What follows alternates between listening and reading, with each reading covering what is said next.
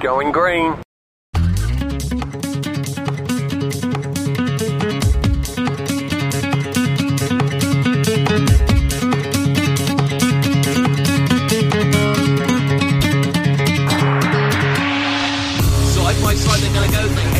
Corpus. Yeah, and that's his own teammate Lewis Bibby trying to down the inside. You can see that train is forming. Hickling runs wide, and now they're going to all try and thread the needle here. Two wide, they're going to go. Maybe three trying to go to the. Round the outside. Oh, that's brave. That's incredibly brave. And I think he might have just got it sorted. On the brace he goes. No, he's got a slide. What a trick. What a move. Oh my goodness gracious me. Lewis Bibby. Pass of the season. Je suis Jackie Ratzenberger, vous écoutez toujours Live Sim. Dans le monde du podcast, il y a un proverbe. Si tu as envie d'écouter une émission qui n'existe pas, alors fais-la. Eh bien, nous y sommes. Les trois fous assez téméraires pour participer à ce pilote ce soir sont forcément les meilleurs. Dans l'ordre d'arrivée sur le TeamSpeak, Tonton Juju, grand organisateur de la Ligue Sim Racing France, Partaille, pilote Redface Racing et commentateur YouTube de ses propres courses, en direct évidemment, et Richard Arnaud, que vous connaissez comme le team manager de Race Clutch, Real Championship ou l'ARC. Bonsoir à tous. Comment ça va? Pas trop stressé? Non, ça va, ça va. Pas stressé du tout. Bonsoir Jackie. Bonsoir, messieurs. Parlons un peu du, con- du concept. Il est très simple et part d'une constatation. Il n'existe pas de podcast sur l'actualité du sim racing. En tout cas en français. Dans vos domaines, on peut dire que vous êtes des spécialistes, messieurs. Et à chaque fois qu'une belle news sort, je suis certain que vous tous vous discutez autour de vous. Ces discussions passionnantes, personne ne les enregistre. Eh bien, pas ce soir. C'est curieux chez les marins ce besoin de faire des phrases. J'ai donc cherché des spécialistes parmi mes connaissances et 10 personnes m'ont dit oui jusqu'à présent pour faire partie de ce cercle très fermé des spécialistes sim racing puisque c'est le nom de l'émission. On discute entre nous et à chaque émission nous aurons quatre sujets choisis par nous et dont nous débattrons. Prêts messieurs? Prêt. On va commencer par un petit jeu histoire de se décontracter. Allons-y. C'est facile. On peut jouer soit avec des haricots, soit avec des lentilles. Le premier qui annonce la mise, il dit mettons lance de 16 ou lance de 32 ou une quadruplée comme on appelle, c'est lance de 64. Parce qu'on annonce toujours de 16 en 16, sauf pour les demi-coups. Là, celui qui est à sa gauche, soit il augmente au moins de 4, soit il passe, il dit passe gros lot. Soit il parie, qui va monter au moins de 6 ou de 7, il peut tenter la grelotine. À ce compte-là, il joue pas, il attend le tour d'après. Et si le total des mises des deux autres suffit pas combien d'écart, il gagne sa grelotine. Et on commence le tour avec des mises de 17 en 17. Et dans le suivant, il annonce une quadruplée. Donc là, le vaut 68. Il peut contrer, ou il se lève, il tape sur sa haricot en criant Grelotte, ça picote Et il tente la relance jusqu'au tour d'après. On va essayer plus simple hein, si vous voulez bien. Bah ouais, que le problème c'est que j'ai j'ai pas de haricots moi. Alors, le jeu, il est très très simple. Il s'agit de reconnaître, parce que nous sommes tous issus de différents jeux, parmi six sons, la vraie Porsche 911. Et pour les plus forts, de reconnaître les jeux qui seront en plus. Donc vous avez, je peux vous dire déjà les jeux, comme ça vous pouvez noter sur celles que vous allez euh, repérer. Donc il y a Air Factor 2, il y a Race Room, il y a Project Cars 2, il y a Assetto Corsa, il y a e-Racing, iRacing plutôt, en plus de la vraie Porsche. D'accord. C'est un jeu sans enjeu, hein, il n'y a pas de price money, hein, comme on en a évidemment pas les moyens. Mais euh, Ah, c'est je pas pense- un jeu e-sport donc. non. Prêt? Prêt. Alors, vous, avez, vous avez le temps, il y a 30 secondes à chaque, à chaque son.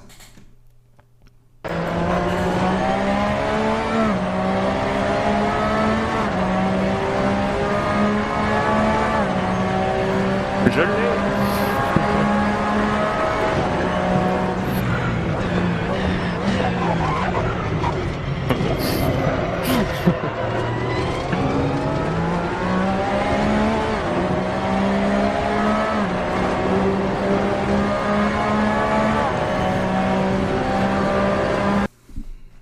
Alors on passe à la deuxième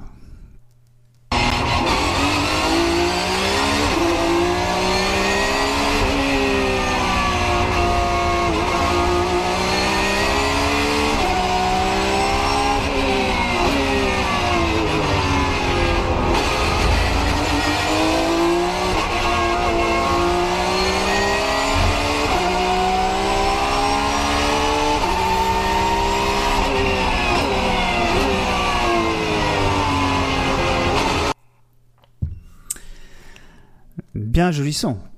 Le troisième. Ah.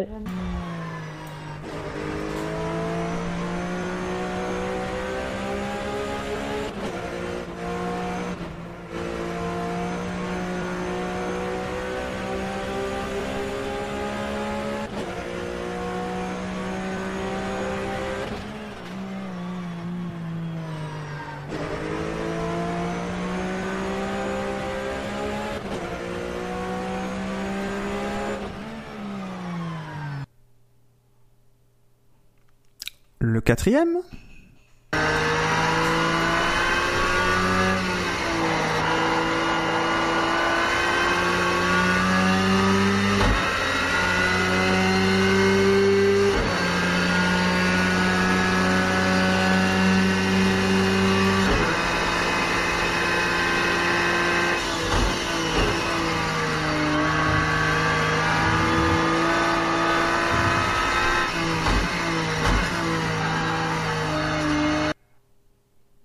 Le cinquième?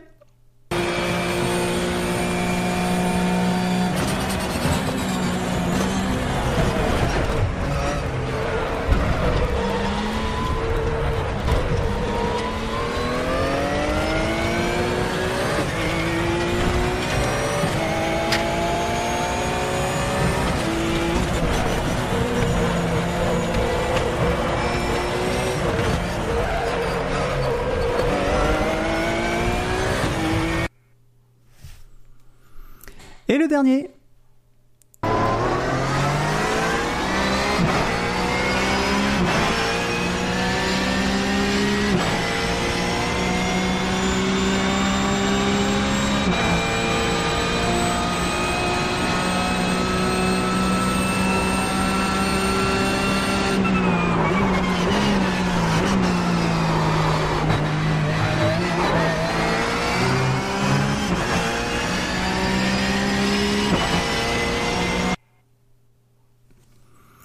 Voilà, voilà. Alors moi j'ai un truc que je constate en, en ayant fait ce jeu, c'est que on a l'impression que les puissances ou les étagements de boîte sont pas du tout les mêmes euh, selon les, les, les différents jeux. Pourtant c'est la même voiture. Euh, donc voilà. Est-ce que euh, on peut, vous pouvez m'envoyer les Alors attends, juste avant, euh, j'avais. Ah, c'est Pécars qui me manquait. Merci, Pégars, je Pégars sais. 2 Ouais. D'accord.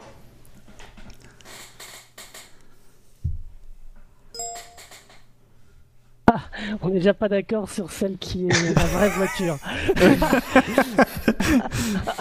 Le pire, ça serait qu'aucune qu'on ait mis euh, en vraie voiture ce soit.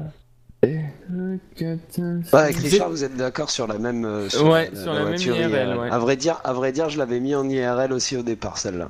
Et J'ai eu un doute moi un aussi. petit j'aurais peu hésité. plus loin que ça m'a, ça m'est, ouais, ça m'a fait changer. Je sais pas pourquoi. Après, c'est difficile au son comme ça, mais. euh, Alors est-ce qu'il y en a un qui a tout bon On a tous été mauvais. Voilà. Non, il y en a un qui a tout bon. Ah. Et c'est toi Richard. Yes. Alors pour, euh, pour info, le premier c'était bien Assetto Corsa. Il me semble de tête que c'était sur Sebring. Euh, le deuxième c'était bien la voiture réelle. Le troisième c'était RF2. Le quatrième c'était Project Cars. Hein, on a l'impression qu'il traîne une caravane. Le La Porsche cinquième, 911 avec la boule. ouais. Le, le cinquième, c'est là où tu as hésité, euh, Juju, euh, avec tu, l'as- tu, tu as mis euh, que c'était la vraie voiture, en, en réalité c'était RS Room. Et la dernière, vous n'êtes pas trompé du tout, c'était iRacing. Et la, la- la cinquième, en fait, sont les bruits de caisse qui m'ont fait euh, changer. Ouais. Au début, j'avais mis la 2 comme, euh, comme IRL et j'ai entendu énormément de bruit euh, qui venait de la caisse et du coup, ça m'a fait changer pour me dire euh, que c'était euh, que c'était possiblement la voiture, euh, la vraie voiture, quoi. Mais c'est pas très étonnant que Ouais, c'est Que- ce qui m'a fait. Moi, c'est l'inverse, tu vois. C'est ce qui m'a fait passer sur Race Room, tu vois. Plutôt parce que j'hésitais. Et Bah, à la réflexion, ouais, le, bruit le des petit, pneus. le petit bruit métallique, ouais, c'est ça, et le petit Et bruit puis de le bruit des pneus. pneus, beaucoup, euh, qui était euh, quasiment omniprésent, c'est vrai que ça, ça aurait dû aussi me, me faire tilt. Mais voilà, c'est euh, c'est un de un, un des sound designers qui est chez Raise Room, qui s'appelle Anthony Monteil, qui est un excellent sound designer. La preuve, on, on peut se faire prendre euh, entre les deux. euh, c'est possible parce qu'il y a vrai, il y a, il y a effectivement, c'est les bruits de caisse qui font que. Et puis bon, il y a une certaine violence quand même malgré tout dans la voiture, comme dans les racing. La voiture, est, on sent qu'elle est assez violente. Euh, mais les bruits de caisse font qu'il y y y a un doute quoi. hein. C'est vrai que c'est vrai que ce Et puis, son là, on va- c'est vachement va bien. pas se cacher que euh, Race Room, de toute façon, il est, ils, ils apportent un grand soin au travail sur le son et sur la, la fidélité du son euh, Ah ouais, c'est clair. dans le jeu. hein, Donc, euh, Ça, ça a été une de nos premières interviews, je crois, dans Live Sim de Anthony Monteil. Euh, On commence par le premier sujet? C'est parti. On va parler matéri- matériel. Euh, Juju, je te propose de, de lancer le débat. Euh, je crois que c'est toi qui avais d'ailleurs euh, euh, évoqué ces, sujets-là où on parlait de, de, matériel, si les prix étaient justifiés, si y a beaucoup plus aujourd'hui de joueurs qui jouent avec un, force feedback très très faible. Est-ce que ça a un intérêt du coup pour le direct drive du coup? Enfin voilà, il y a, y a plein de choses à, à, jouer, pas à jouer mais à, discuter là-dessus. Euh, moi j'ai déjà un avis, euh, mais euh, voilà, qu'est-ce que qu'est-ce que tu peux nous dire dessus? Bah, en fait, voilà, c'est ça, c'est un petit peu la question que, que j'aimais, que j'aurais souhaité poser. C'est, tu, tu viens d'en parler. C'est aujourd'hui, on voit pas mal d'évolution du matériel, un petit peu d'ailleurs pour pour toutes les bourses et dans toutes dans, dans, dans toutes les gammes de prix. Euh, on voit euh, notamment de plus en plus de, de, de, de volants très performants comme des direct drive qui débarquent sur le marché. Euh, on voit également euh, des constructeurs qui, qui préfèrent faire le choix de, de continuer à investir dans des techniques euh, plus traditionnelles et qui visiblement bah, continuent de fonctionner quand même de, de, de cette manière-là. Euh, et puis on voit Je t'arrête. Par que, contre, bah, il y a, il y a pas vraiment, il y a plus beaucoup. Enfin, il y a toujours des constructeurs traditionnels, mais je trouve que le euh, il y a moins de sorties de volants euh, en ce moment.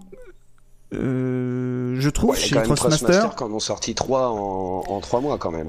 Ouais, mais euh, Ouais, ça faisait un moment reste des qu'ils. a- dérivés quand même. hein. Ça reste quand même des Ce dérivés. sont des dérivés sur la même architecture, mais euh, Mm. enfin voilà, il n'empêche que comme d'habitude, ils ont sorti une gamme de produits et cette gamme de produits, ce que je voulais dire par là, c'est qu'elle reste dans une, une, une conception euh, qui est un petit peu plus datée que euh, le matériel qui débarque, par exemple le fil VR euh, dont on parle beaucoup en ce Oui, moment. ouais. Mhm. Euh, on peut parler aussi euh, du Direct Drive Fanatec qui est normalement en préparation et qui a été présenté déjà l'année dernière à la Sim Expo. Alors si on en Euh, parle enfin, voilà, beaucoup, ce- euh, parlons-en un petit peu du fil VR parce que autant préciser parce que tout le monde ne sait pas, tous ceux qui nous écoutent ne savent pas forcément ce que c'est. Donc fil Oui. VR, c'est un volant de direct drive à un tarif euh, très très compétitif. Euh, je Tout vais à fait. euh, je vais- Défiant je- toute concurrence pour un direct drive. Ouais, c'est Défiant défiant toute tout- concurrence, clairement, ouais. Je, crois- je sais plus, c'est pas 300 euh, 300 euros, je crois. je- 400. Non, non, Euh, c'était crois- avec le Kickstarter. je Ouais, c'était 500 dollars avec le Kickstarter, je crois, pour avoir le, le volant plus le pédalier. Et il me semble que sinon, le prix de base, ce sera aux alentours de 8 ou 900 dollars euh, pour le, Mm. le, le pack Mm. complet. Je, je crois qu'il se positionne à peu près, ouais, c'est ça, aux alentours du prix d'un TGT. C'est ça. D'accord. Euh, et d'un V2.5, je crois, de mémoire. Et avec le avec le volant.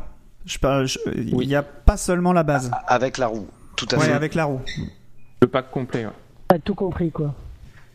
Donc c'est quand même quelque chose de un peu euh, enfin qui va qui va faire forcément date parce que tout le monde tout le monde le regarde même si ce, ce volant euh, n'est pas euh, n'a pas la force d'un d'un gros direct drive hein, parce que je crois que le le c'est c'est 12 newtons je crois c'est ça?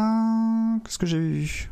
Je ne sais plus 12 Newtonmen, ce qui- est quand même euh, la- la- bien plus haut que la plupart des volants euh, du marché. Ça reste euh, moins qu'un direct drive classique qui va tourner aux alentours des 18 ou 20, entre 16 et 20 en général. Mm. Euh, mais ça reste, ça reste quand même un, un bon compromis normalement en termes, en tout cas, de, de transmission d'effort. Ça reste un, ça reste normalement un- un- un très bon choix.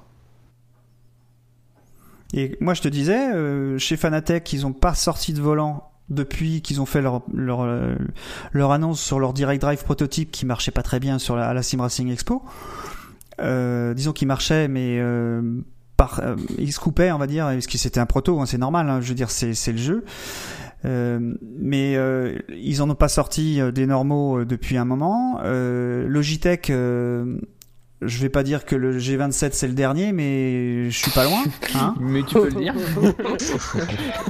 Euh, et pourtant ils sont ils sont sponsors de d'une équipe e-sport, ils sont sponsors de McLaren, enfin c'est toujours lié tout ça, mais euh, voilà c'est c'est ils sont on a l'impression qu'ils sont encore dedans, mais ils, ils ils ils font pas de matériel. Alors est-ce que c'est justement parce que ils sont en train de travailler sur des volants direct drive et que ils, se ils font beaucoup de R&D autour de ça, donc ils ont pas le temps de sortir de faire d'autres euh, d'autres produits. C'est possible aussi, hein.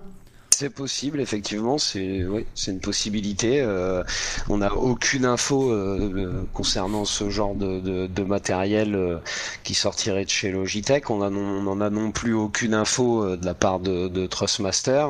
Euh, voilà. Après, dans, dans sa Bah, moi, conception, je- J'aurais tendance à dire, je- pardon, je, je coupe la parole à tout le monde, mais j'aurais tendance à dire que, enfin, les, ayant interviewés face à eux et discuté avec eux, à chaque fois qu'on leur parlait de Direct Drive, ils faisaient des grands sourires.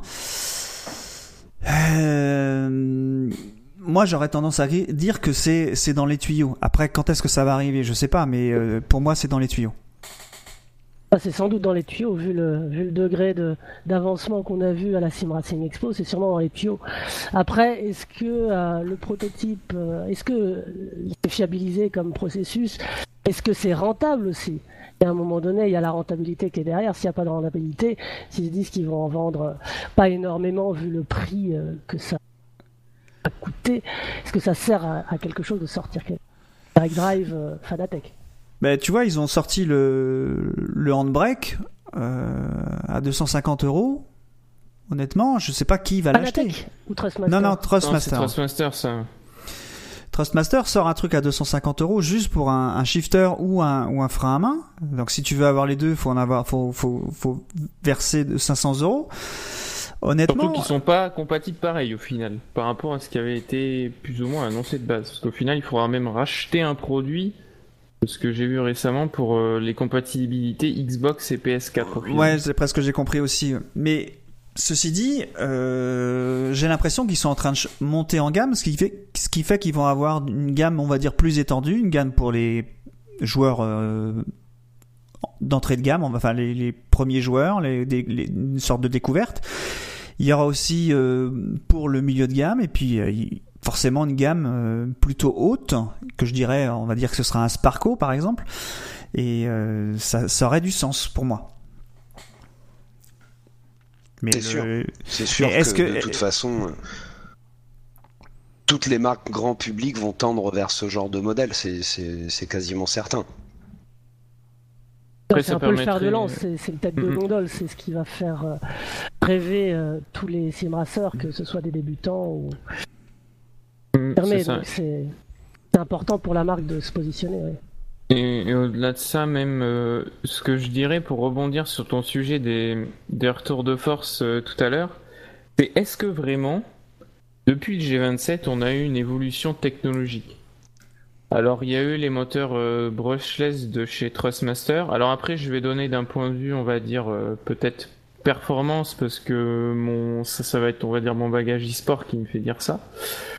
Mais euh, pour avoir testé le TSPC, euh, les volants Fanatec, les gammes chez Trustmaster et le, les Logitech, euh, est-ce est-ce qu'il y avait réellement une différence? Alors avec le TSPC, je trouve qu'il y avait quand même un petit gap supplémentaire. Mais depuis 10 ans, au final, qu'il y a, on va dire, euh, grosso modo, maintenant des volants, euh, le G27, il doit peut-être bien avoir, ou G25 juste avant lui, il doit peut-être bien avoir 10 ans maintenant. ouais. Euh, Il y a eu un effort de précision, je trouve. Par contre, il y a un truc qui manque cruellement, et j'espère peut- peut-être que c'est le Direct Drive qui va l'apporter, euh, de par sa technologie, c'est la fiabilité. Et aujourd'hui est quand même, il faut l'avouer, euh, très absente. Et c'est pas typique à un constructeur, c'est typique à tous, hein, que ce soit euh, Fanatec, Trustmaster ou Logitech. Euh, on connaît tous les pépins qu'ils ont. Euh, si je prends le Logitech, on connaît tous la pédale d'accélérateur qui déconne. Euh, ce qui arrive d'ailleurs aussi euh, chez Trustmaster, les soucis de temps en temps de jeux de volant, euh, des, des écrous, des, des trucs qui pètent alors que les volants sont construits depuis 10 ans et il y a des choses qui n'ont pas été changées de ce côté-là. Moi, je dirais que le, le Direct Drive, au-delà de la technologie, en tout cas moi, ce que j'en ce que j'en attendrais, c'est c'est vraiment cet aspect cet aspect fiabilité qui aujourd'hui, bah, même si on paye des produits ou qu'on vend des produits à à 300 euros ou, même sur des gammes de produits à 5 600 euros pour moi c'est encore trop souvent qu'on voit des retours au SAV euh, à l'heure actuelle avec les technologies qui existent. Alors après comme disait Partail il y a sûrement aussi des soucis de rentabilité qui font bah, peut-être qu'il y a des pièces peut-être plus chères et plus fiables mais qui peuvent pas être mises dessus pour des, pour des questions de viabilité économique. Mais euh, pour moi, le Direct Drive, ouais, ça, ça va plus être la fiabilité au final que le, que le gap technologique, on va dire, que ça pourrait apporter. Bah, ce, qui est, ce, qui est, sûr, c'est que dans la, dans la conception, c'est déjà résolument différent. Et alors, il y a eu, euh, à mon sens, il y a forcément eu une évolution technologique déjà entre euh, le G27 et euh, les volants de la gamme Trustmaster, tous quels qu'ils soient, parce que il y a, c'est pas la même transmission de la même transmission de l'effort sur un Logitech, mm. on est sur une crémaillère, alors que sur chez Trustmaster, on est sur sur des courroies. Et effectivement, par contre, ces deux architectures là n'ont pas changé depuis dix ans. Elles sont la même et elles, elles sont développées, elles ont été développés euh, euh, de manière, enfin plus fortement par Trustmaster, euh, parce que déjà le système à courroie est un petit peu plus fiable et on va dire un petit peu mieux en termes de feeling également. et puis bah là, ils ont frappé un grand coup aussi, moi je trouve également. Je rejoins ton avis sur le, TSPC Racer parce que c'était vraiment, une, je pense que c'est une bonne base et que ça, ça permet quand même vraiment d'avoir une, une bonne retransmission transmission des efforts. Et, euh, donc je pense qu'il y a eu une évolution technologique. Par contre, sur du direct drive, on est à mon sens déjà forcément sur du produit haut de gamme strictement parce que bah, c'est un, moteur industriel. Euh, il lui faut donc euh, bah, une partie commande également qui soit euh, adaptée. Il faut savoir que on, on peut pas commander de, électrotechniquement un moteur, un moteur industriel direct drive comme on le ferait si on avait une transmission d'effort par courroie. Et donc du coup, ça, ça induit un coût. Ça induit un coût déjà d'une de recherche et développement ça induit un coût de fabrication également parce que ces moteurs-là coûtent cher. Et donc du coup, bah, voilà, les, euh, aujourd'hui les direct drive qui sont euh, qui sont annoncés euh, à des prix abordables, bah, ils ont forcément fait des choix de conception derrière qui qui feront que il y aura peut-être aussi des retours en SAV, il y aura peut-être aussi des composants moins fiables que d'autres. Euh, néanmoins, le moteur en lui-même, si c'est un direct drive, euh, bah c'est un moteur qui tiendra la route quoi qu'il arrive quoi. Parce que dans sa conception et dans, dans le la manière dont c'est mis en œuvre, il y a, y, a, y a aucune surprise à avoir en fait. Qu'est-ce qui peut péter d'ailleurs dans un direct drive? Enfin dans le dans le L'électronique. l'électronique, ouais. L'électronique, après le reste, euh, là, là tu parlais du, euh, du la conception de moteurs industriels. Alors c'est vrai pour, euh, pour les direct drive actuels, mais il y a certains, sans doute, certaines entreprises, pensez à Fanatec ou que si un jour sortent un direct drive, ils prendront peut-être pas ce qui existe déjà sur le marché en termes de direct drive industriel, mais peut-être qu'ils commanderont eux-mêmes à une entreprise un direct drive spécifique, en tout cas un moteur spécifique pour Bien sûr. leur. Voilà. Bien sûr, c'est tout à fait possible. Ça se fait déjà aujourd'hui, euh, d'ailleurs, avec la, la, société Mige, par exemple, qui aujourd'hui euh, travaille euh, déjà avec certains, certains constructeurs, enfin certains acteurs du domaine du sim racing pour développer des moteurs spécifiquement adaptés à l'application. Toi, toi Partail, tu as, euh, tu as, euh, c'est ton deuxième direct drive, il me semble, hein, que tu que tu as là. Ouais, c'est ça. Ouais, ouais. Euh, d'ailleurs, on voit une énorme évolution au niveau des direct drive parce que quand j'ai commencé, il y a le sim enfin, moi j'ai commencé il y a deux ans et demi le sim racing. quand on voulait avoir un direct drive, soit on allait vers du Mige et c'était du do it yourself en on le faisait soi-même au niveau européen. Il n'existait pas d'entreprise réellement, sauf du très très haut de gamme comme, les hauts de. Mais les hauts de Bodnar, ça vaut, ça vaut 4, 5, 6 000 euros. Donc c'était beaucoup trop élevé. Et il y avait AcuForce, donc, euh, qui est euh, un petit peu le précurseur au niveau mondial du direct drive, on va dire, euh, en série et en production de masse même s'ils ont eu à, des moments des, problèmes de production en quantité, euh, c'est là-bas que je m'étais fourni en tout cas. Euh, il y avait un peu que ça en, inclus et puis euh, juste en payant, on avait juste à brancher son matériel et ça marchait. Maintenant, il existe beaucoup plus de, sociétés. je dirais pas que tout le monde, toutes les sociétés de sim racing développent leur, leur direct drive, mais on n'en est pas loin. Et on voit des choses arriver, on voit en tout cas de la concurrence voit euh, aussi euh, des entreprises qui ont pignon sur rue depuis longtemps et puis qui se lancent aussi dans le direct drive. Je pense notamment à, à GCL qui a sorti son direct drive euh, récemment. Et donc tout ça, bah, ça, ça va vers le haut. En tout cas, les gens qui veulent acheter à l'heure actuelle, ils ont l'embarras du choix, je dirais, en direct drive européen avec garantie européenne de deux ans. C'est clair. On est, côté ici, on est en train de, rédiger un article avec la liste de tous les fabricants de Direct Drive qu'on a trouvé et il y en a quand même pas mal.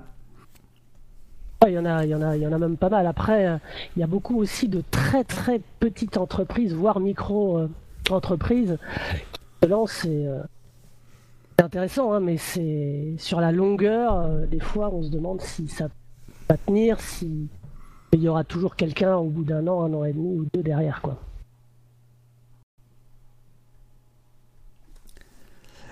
Et euh, du coup, concernant la tendance qui, euh, qui est de rouler avec un force feedback relativement faible, qu'est-ce que vous en pensez?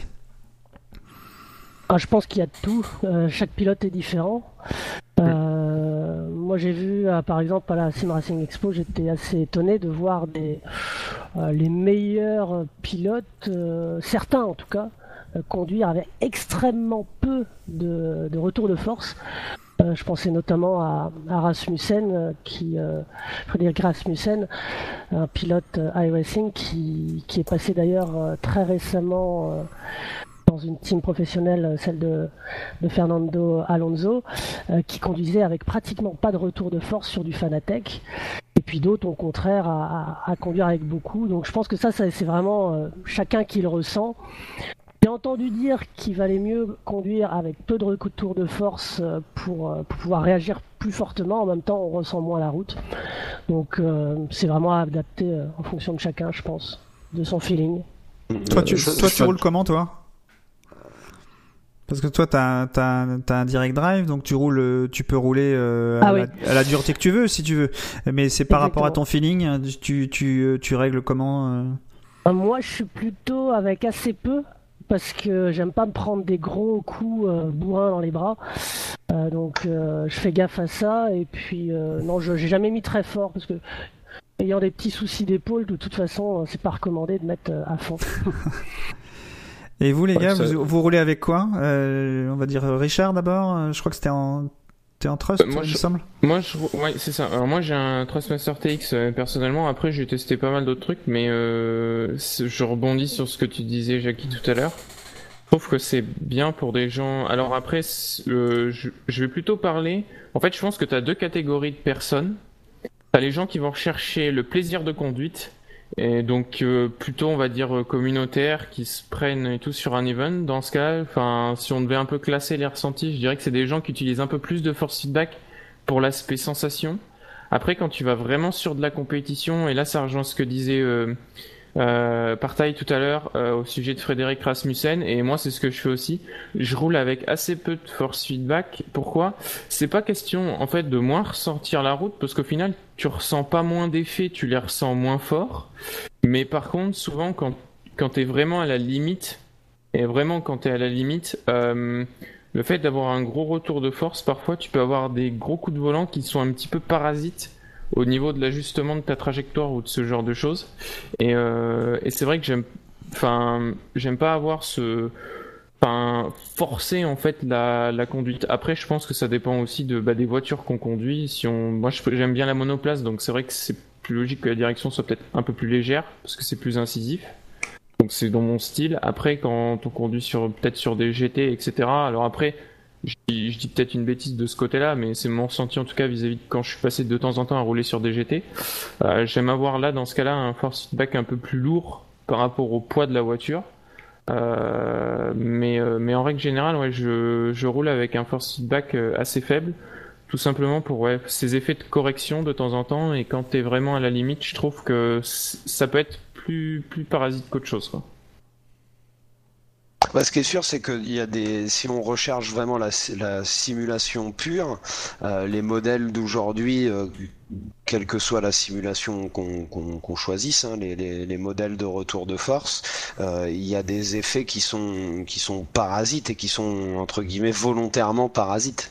Et donc c'est vrai que dans un but de, recherche de performance, il y a moyen d'aller chercher des réglages en changeant certaines valeurs et en baissant un petit peu un certain type d'effort, il y a moyen de mieux ressentir euh, les effets qui vont être productifs et euh, de presque euh, annuler les, les, les effets qui, qui, qui peuvent être contre-productifs à la performance. Quoi. Oui, c'est ça. Après, c'est voilà, c'est- ça rejoint un peu cette approche-là. T'as t'as les gens qui recherchent, on va dire, le réalisme, sensation, et après, quand tu vas vraiment vers la performance, bah, t'essayes de trouver, on va dire, le réglage euh, Mhm, mhm, optimal pour pour le tour chrono, on va dire, au-delà de du ressenti, on va dire, euh, qu'on peut se faire dans la réalité, je pense. C'est deux choses un peu différentes, et euh, je pense que les gens, des fois, ont Mais je- bah oui, oui, je pense que c'est, ce sont deux choses euh, même euh, fondamentalement différentes euh, entre entre l'e-sport et la pratique euh, la pratique de la simulation automobile, quoi. Hmm, c'est ça. À noter que ce, enfin moi, je, je- de- des avis que j'entends à droite et à gauche, tous ceux euh, qui ont du direct drive ou euh, des volants à retour de force qui sont puissants, euh, quand on leur dit, quand on leur demande de le régler et qu'ils se disent, bah tiens, ça doit être, ça doit se conduire à peu près comme ça dans la réalité, ils mettent toujours trop fort. Par exemple, on a, on a récemment, on a Joël Guez hein, euh, qui, est, euh, qui est chez nous à la Red Face et qui a un Léo Bonnard euh, 40 Nm, donc le plus puissant. Euh, il Envoyez a- un Moteur, avec voilà, le moteur Colmorgan. voilà, c'est ça, le 54, et qui a fait un stage en Formule Renault euh, sur euh, au Mans.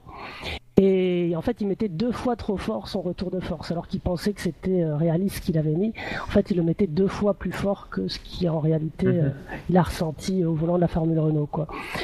Donc la plupart des gens, je pense, surestiment ce qu'on ressent euh, en retour de Mmh, force ça c'est sûr aussi. Ça c'est sûr Ouais, aussi.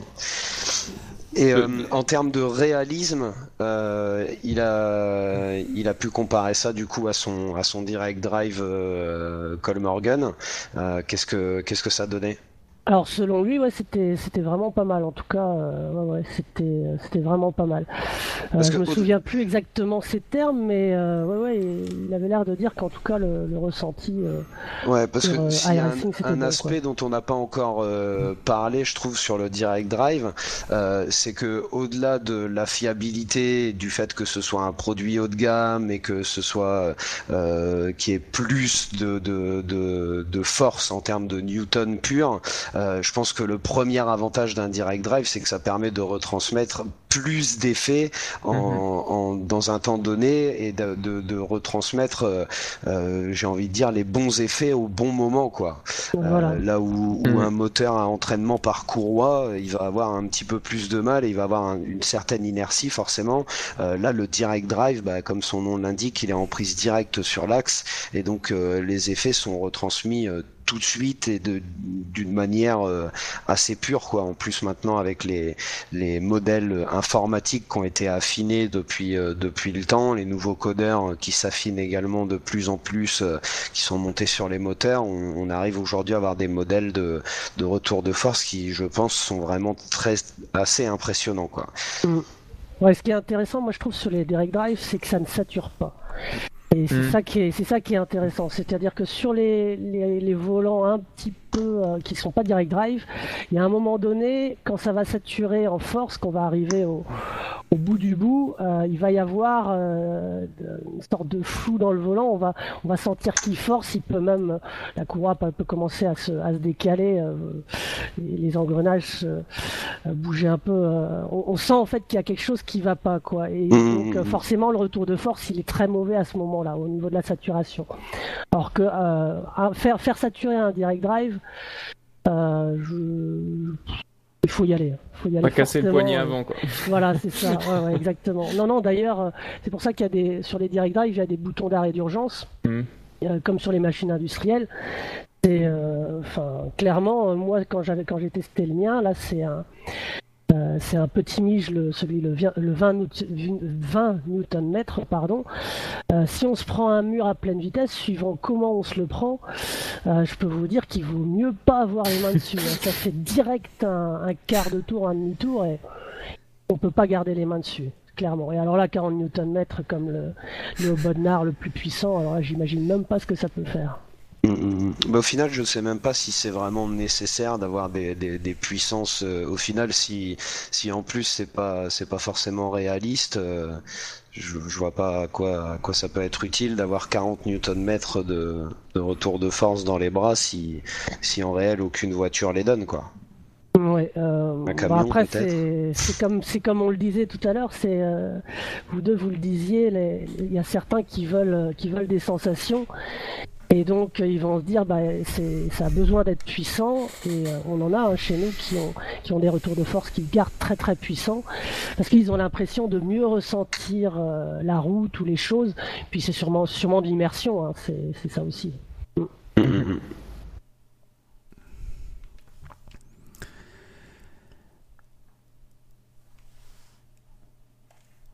Dernière question, je pense qu'on peut, euh, on peut finir là-dessus. Est-ce qu'on peut s'attendre à voir disparaître dans les années à venir les... Non, avant, avant la dernière question, tu nous as pas dit comment tu roulais, avec quel matériel tu roulais, toi, euh, Juju? Euh, moi, je roule avec un TS PC Racer. Depuis, tu euh, quasiment depuis sa sortie et j'en suis euh, j'en suis relativement content.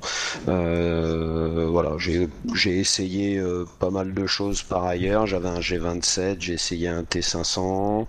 Euh, j'ai pas encore pu essayer un Direct Drive, mais ça devrait se faire très bientôt. Peut-on je- en parler d'ailleurs? Est-ce qu'on peut en parler là? On, on peut l'évoquer, ouais, on peut l'évoquer, ouais. Bah euh, ouais, donc c'est, euh, c'est, tu vas faire partie de, enfin, tu vas être engagé par NSH pour me. C'est ça en fait, je rejoins euh, l'équipe de, développement et le, bureau d'études en fait de, NSH Racing, euh, donc pour le, développement de la nouvelle gamme de produits euh, qui comprend notamment un, volant à moteur direct drive dont on a commencé à parler sur les réseaux sociaux la semaine dernière, il me semble. Je crois aussi, je crois que j'ai vu ça passer la semaine dernière. La couleur est sympa en tout cas. Ouais, c'est clair. Il n'y a, pas que, il a pas que. Ouais, il a pas que la le- couleur, je trouve moi. Le matériel Mon embarqué point de vue est pas du tout biaisé sur la couleur. c'est- pas mal.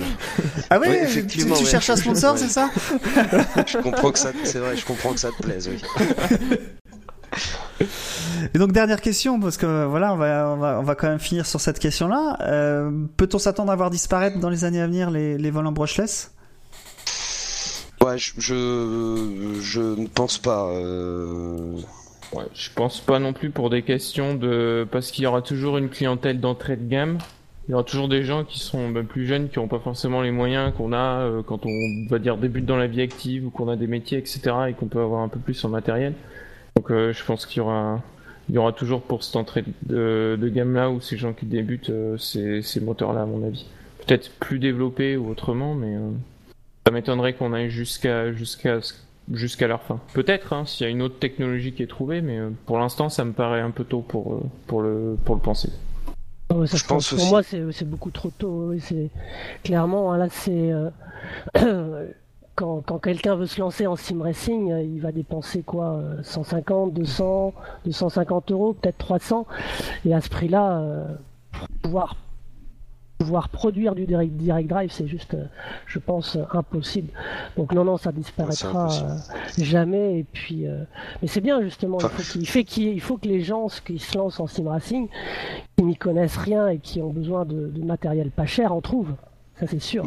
Bien sûr, et puis de toute façon, on a vu aussi des, des très bons sim racers euh, rouler sur des G27, euh, donc euh, c'est voilà, tout est une question toujours de de, de de besoin, d'envie, de moyens et, et de passion, quoi. Donc euh, Ouais, tout à fait. Certains y reviennent même au G27 pour, euh, pour la fiabilité. C'est-à-dire que si on regarde le G27 qui est en gros le, allez, le volant euh, que tout le monde connaît, euh, qui a été lancé dans les années euh, Ouais, c'est- 2009, je crois, 2008-2009, Ouais, là, c'est- dans ces eaux-là. ouais, quelque chose comme Mm. ça. ouais.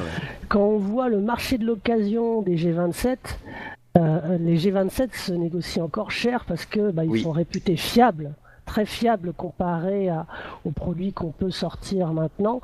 Et donc bah, cette fiabilité, bah, elle est recherchée euh, par les par les euh, par les qui s'y connaissent un petit peu. Clairement. Ah, je vais pouvoir vendre le mien alors. Moi, j'ai commencé sur un G27, c'était un très bon volant et c'est une très bonne école. Ça apprend au moins, par exemple, à, à ne pas mettre son, son force feedback trop fort. Bon, là, c'est pas une question de choix, pour le coup. Avec Tout à 1,5 Newton, je crois que, enfin voilà, c'est pas un choix. Mais en tout cas, ça apprend à, à rouler avec euh, peu de peu d'effets et à, à essayer de maîtriser au mieux la voiture. Et je pense que c'est ça aussi que que recherchent certains dans le dans le G27, c'est qu'au final, c'est un volant avec euh, avec euh, peu d'effets, mais le peu d'effets qu'il va rendre, euh, il les rend bien, et donc du coup, euh, il, a, il, il a encore un certain succès à ce niveau-là. Il permet d'être euh, d'être assez performant rapidement. Bon, je pense qu'on a fait le tour sur les volants. On va pas démarrer le, le débat sur les pédaliers quand même, parce que ça va faire, ça va faire trop long. Hein, je pense que vous êtes d'accord, ce sera pour une prochaine émission. Euh, Ouais, je pense qu'en plus, il y a, il y a au moins une émission à y, à Ouais, y il y a au- consacrer ouais, aussi. ouais. il y a autant à dire, je pense. Ouais, je pense qu'il y a autant à dire. ouais. Ouais, il y a le direct drive du pédalier, euh, comme il y a le direct drive Tout à fait, c'est ça. du, du volant. Alors, euh, on va changer de sujet. On va parler d'e-racing un petit peu. Alors moi, je suis un peu novice dans e-racing euh, parce que la première fois que j'ai roulé avec e-racing, c'était chez Partail. Euh, Est-ce que j'en ai une autre après? Non, ai- euh, non, je crois que j'ai pas roulé euh, depuis euh, depuis que je suis passé chez toi. Euh, bon, il y a beaucoup de choses qui euh, qui arrivent sur sur la planète e-racing. On a on a Enfin, il y a eu- les événements sont arrivés, des gros événements sont arrivés comme tous les ans. Il y a des événements qui arrivent, mais il y a eu un peu plus de, un peu plus de monde et un peu plus de déco. Donc ça, c'est euh, le côté négatif. Je, je, enfin, c'est, c'est logique. Hein, je veux dire, c'est euh, après, c'est la manière dont, dont comme pour euh, le SAV euh, sur les volants, c'est la manière dont les, les fournisseurs de services gèrent euh, ce, ce, ce désagrément. Euh, on va pas parler de ça ce soir. Mais on va hum, plutôt parler de ce qui est annoncé euh, dans le futur proche d'e-racing. Et là, je te laisse la main, Partail, parce que c'est vraiment toi le spécialiste de nous, de nous quatre. Ouais. Bon après, il y en a d'autres qui roulent sur les Racing hein, ici, mais Oui. euh, j'ai essayé un peu de lister ce qu'on venait d'avoir très très récemment euh, sur euh, sur e-racing, les dernières euh, les dernières sorties. On a eu donc il y a quelque temps les GTE qui sont sortis en Ford et Ferrari, donc deux voitures de GT euh, vraiment exceptionnelles. On a eu récemment les LMP1 euh, de l'année 2016-2017 avec l'Audi R18 euh, euh, hybride et la Porsche 919 hybride. Donc toutes les deux euh, vraiment qui étaient attendues hein, euh, très fortement euh, et qui, avec- qui, qui, qui sont vraiment très très sympas à conduire. Il y a la Dallara R18 IndyCar, la dernière qui vient de sortir. qui est Et très puis, jolie hein, dans, la, euh, dans la vraie vie, donc euh, beaucoup plus Ouais. jolie que celle d'avant. Mais euh, ouais, donc comment là, là, conduire c'est sorti, euh, c'est sorti tout ça très récemment. Et puis donc là, avec les LMP1, il y a une nouvelle série qui est sortie, la e-racing Le Mans Series, euh, en ce qu'on appelle le format sprint hein, sur e-racing, c'est-à-dire des courses toutes les deux heures, et puis des endurances tous les 15 jours euh, à un format plus long que d'habitude, c'est-à-dire là c'est un format de 6 heures, donc une endurance de 6 heures. qui est, qui est donc assez longue hein, pour, pour, pour ce format. Voilà. Euh, Euh, le en solo futur- ou en, en solo ou en relais non, non, non. Alors, euh, c'est euh, c'est de 2 à euh, combien de pilotes? 2 à 7 pilotes, je crois. euh, Ouais, je crois que c'est c'est 6 ou c'est 7, je me rappelle plus exactement. Ouais, ça doit être ça. Donc, en effet, c'est 6 maxi. euh, donc, à la limite, si on veut faire un relais euh, chacun, c'est c'est pratiquement possible. Euh, mais euh, oui, ça fait, ça fait un petit peu long. Il faut s'organiser, mais c'est ce qu'on demandait. C'est c'est intéressant. Donc, dans cette série, il y a de la GTE. Il y a de la LMP2 qui date un petit peu, hein, puisque c'était un format open wheel. Euh, c'était la HPD euh, Honda. Et puis on a les deux LMP1 qui sont là et qui, euh, qui sont les fers de lance, euh, donc avec de l'hybride à gérer, ce qui change un petit peu euh, comparé euh, à ce qu'on avait jusqu'à présent. Euh, pour le Fit Year Racing, j'ai essayé de lister aussi un petit peu ce qui allait arriver, ce qui a été teasé, et puis, euh, puis, euh, c'est peut-être pas tout ce qui va arriver, hein, parce que euh, e-Racing a l'habitude de, de ne pas forcément tout dévoiler. Alors il y a une GTE qui est prévue au programme cette année, on ne sait pas du tout laquelle. Euh, donc là, les paris sont ouverts. Euh, Il y a le rescan d'anciens circuits qui est prévu, dont Silverstone, qui datait, Oui. euh, qui datait beaucoup hein, sur euh, notamment. Mon ancien. Silverstone. Pourquoi ils le détruisent? Non. Voilà, donc ils, euh, ils vont le rescanner au printemps, c'est ce qui a été euh, annon- annoncé. Alors là, ils ont teasé un petit peu plus sur le forum officiel qui est, privé, qui est réservé aux membres euh, e-Racing. Il y a un nouveau grand circuit qui va arriver, donc lequel, alors là, les paris sont ouverts aussi. Le nouveau tailleur modèle V7 euh, qui va arriver aussi, qui va être déployé progressivement à partir euh, de la nouvelle saison qui commence en juin. Donc ça, il est fortement aussi attendu, parce qu'il y a des petits, euh, il y a des petits, des petits soucis, je trouve, de tailleur modèle. Certains pourront peut-être en parler encore mieux ici euh, sur e-racing. Euh, L'arrivée de l'IA, qui devrait arriver sur la plateforme, qui est prévue. Ça, c'est une vraie surprise. Hein. Oui, ça ça a été une surprise pour tout le monde parce que ça personne l'attendait. C'est pas encore fait, mais ça devrait arriver au, cours de cette année. Euh, c'est quelque chose de, de bien ou pas, on, pourra peut-être en discuter tout à l'heure. L'animation pour les stands qui a commencé en NASCAR et qui est très très bien faite. Euh, L'animation quand les voitures rentrent dans les stands et que ils changent les pneus, etc. Tout ça va se déployer au fur et à mesure. Et le gros gros euh, de ce qui arrive cette année, c'est le cycle jour-nuit. Euh, le cycle journée qui est prévu donc euh, cette année, on n'a pas encore exactement de, date, mais ils souhaiteraient le sortir, euh, en tout cas initialement ils souhaitaient le sortir pour les 24 heures du Mans e-Racing, qui est prévu cette année en août, et tout ça avec le rendu HDR. Alors ça, ça a été, ça vient d'être annoncé il y a très peu de temps, il y a moins de 15 jours, le, radu- le rendu HDR, ce qui devrait mettre la simulation au niveau des standards actuels, en visuel en tout cas. Voilà. Voilà ce qu'on pouvait un peu dire sur ce qu'il existe et ce qui va arriver normalement. Toujours normalement, hein, tout, peut arriver, mais normalement c'est ce qui est prévu euh, cette année. Voilà. Alors moi, j'ai des choses à dire là-dessus parce que La bon, liste est longue, hein. ouais, la liste est longue. C'est- la liste c'est- est très, très longue. Bah aussi après, s'il y a une chose qu'on peut pas leur reprocher, justement, c'est bien ça, quoi. C'est de, de, de, de suivre, euh, d'avoir choisi un modèle, euh, que ce soit euh, un modèle commercial et financier, mais aussi un modèle, une ligne de conduite en termes de développement, et ils s'y tiennent. Et alors, ils s'y tiennent pas forcément toujours en termes de date, parce que malheureusement, euh, bah, on sait ce que c'est, hein, les processus de développement et les contraintes techniques auxquelles ils peuvent être confrontés. Euh, mais en attendant, c'est un jeu qui, euh, depuis euh, bah, 2008, du coup, on, on, on cherchait tout à l'heure la date euh, officielle d'ouverture du, de, de la, du service. Euh, et ben euh, voilà, depuis 2008, il est en constante évolution. Voilà, il n'y a pas de e-Racing 2 qui est prévu, il n'y en aura aucun Non. qui sera prévu, euh, en tout cas ça Mm. c'est clair, pas- euh, c'est vraiment pas le, le- le type de, de simulation qui change, Euh, c'est une simulation qui évolue au fur et à mesure, alors c'est avec abonnement, hein, comme euh, pour C'est un service en fin de compte. Ouais, c'est ça, exactement. Il y a un abonnement et le contenu est ensuite payant. Alors, il y a un pack de voitures et de circuits offerts, mais ensuite, il faut acheter chaque voiture et chaque circuit séparément, sachant qu'il existe aussi des promotions et puis, euh, et puis, on va dire, euh, plus on a de contenu, moins on paye cher. Donc, c'est un peu, c'est un peu le truc. Mais c'est une simulation qui coûte très cher, ça c'est vrai.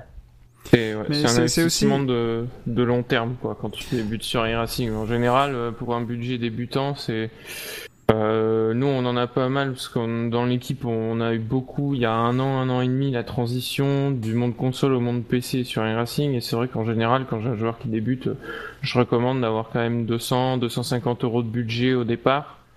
Le temps de, de pouvoir faire des séries, monter les licences et quelques, et quelques autres endurances. Après, je m'étais amusé à faire le calcul par rapport à un Forza Motorsport ou même un Project Cars, euh, quand tu rajoutes au final tous les DLC, euh, les lives, etc., au final, t'arrivais à peu près à un équilibre, on va dire, financier au bout de 5-7 ans, quoi. Euh, entre un racing et un Forza Motorsport, par exemple. On ça demande de s'y consacrer 7 ans et entre guillemets de pas faire d'extra, on va dire, à côté. Mais, mais bon, ça, on va dire que le modèle commercial répond aussi aux attentes de son public, quoi. Tout à fait. Et puis c'est un autre avantage parce que enfin euh, c'est un inconvénient évidemment de, de, que ce soit un enfin pour certains que ce soit un abonnement un abonnement mais a un autre avantage parce que ça leur donne des moyens pour pouvoir développer les nouvelles fonctionnalités qu'ils amènent euh, régulièrement. Euh, en 2008, euh, au niveau graphisme, au niveau son, au niveau immersion, en tout cas au niveau ressenti volant, c'était c'était déjà bien. Enfin, je pense que ça n'a pas dû changer beaucoup. Moi, c'est ce que j'entendais beaucoup. Par contre, au niveau graphisme, c'était euh, c'était pas super euh, super alléchant.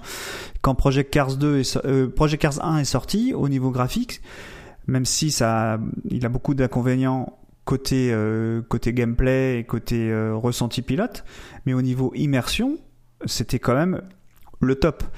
Euh, iRacing a évolué, comme tu as dit par taille, il a évolué au fur et à mesure, euh, il s'est embelli, et c'est euh, étape par étape, ça se modifie tout simplement.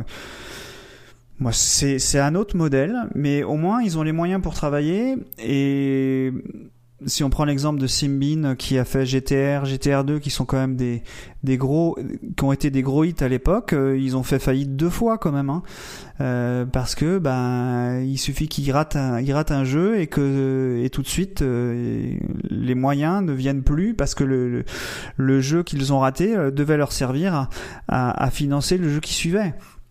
Donc euh, c'est, je, trouve que c'est un modèle économique euh, qui a des défauts, mais qui a aussi des avantages.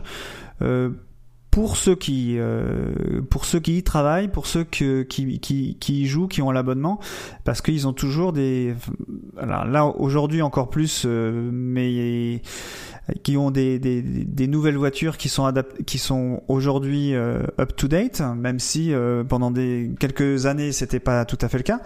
Mais j'ai l'impression que là, on n'est pas loin d'avoir une course des 24 heures du Mans aux 24 heures du Mans, là, quand même. Hein. Il manque plus que la pluie. Hein. Il manquera alors, plus que la pluie, effectivement. Euh, la, la, pluie, alors, est-ce que ça va sortir? Euh, ouais, Je pense ça, pas pour tout de suite, mais... Pas, pas pour tout de suite, ouais.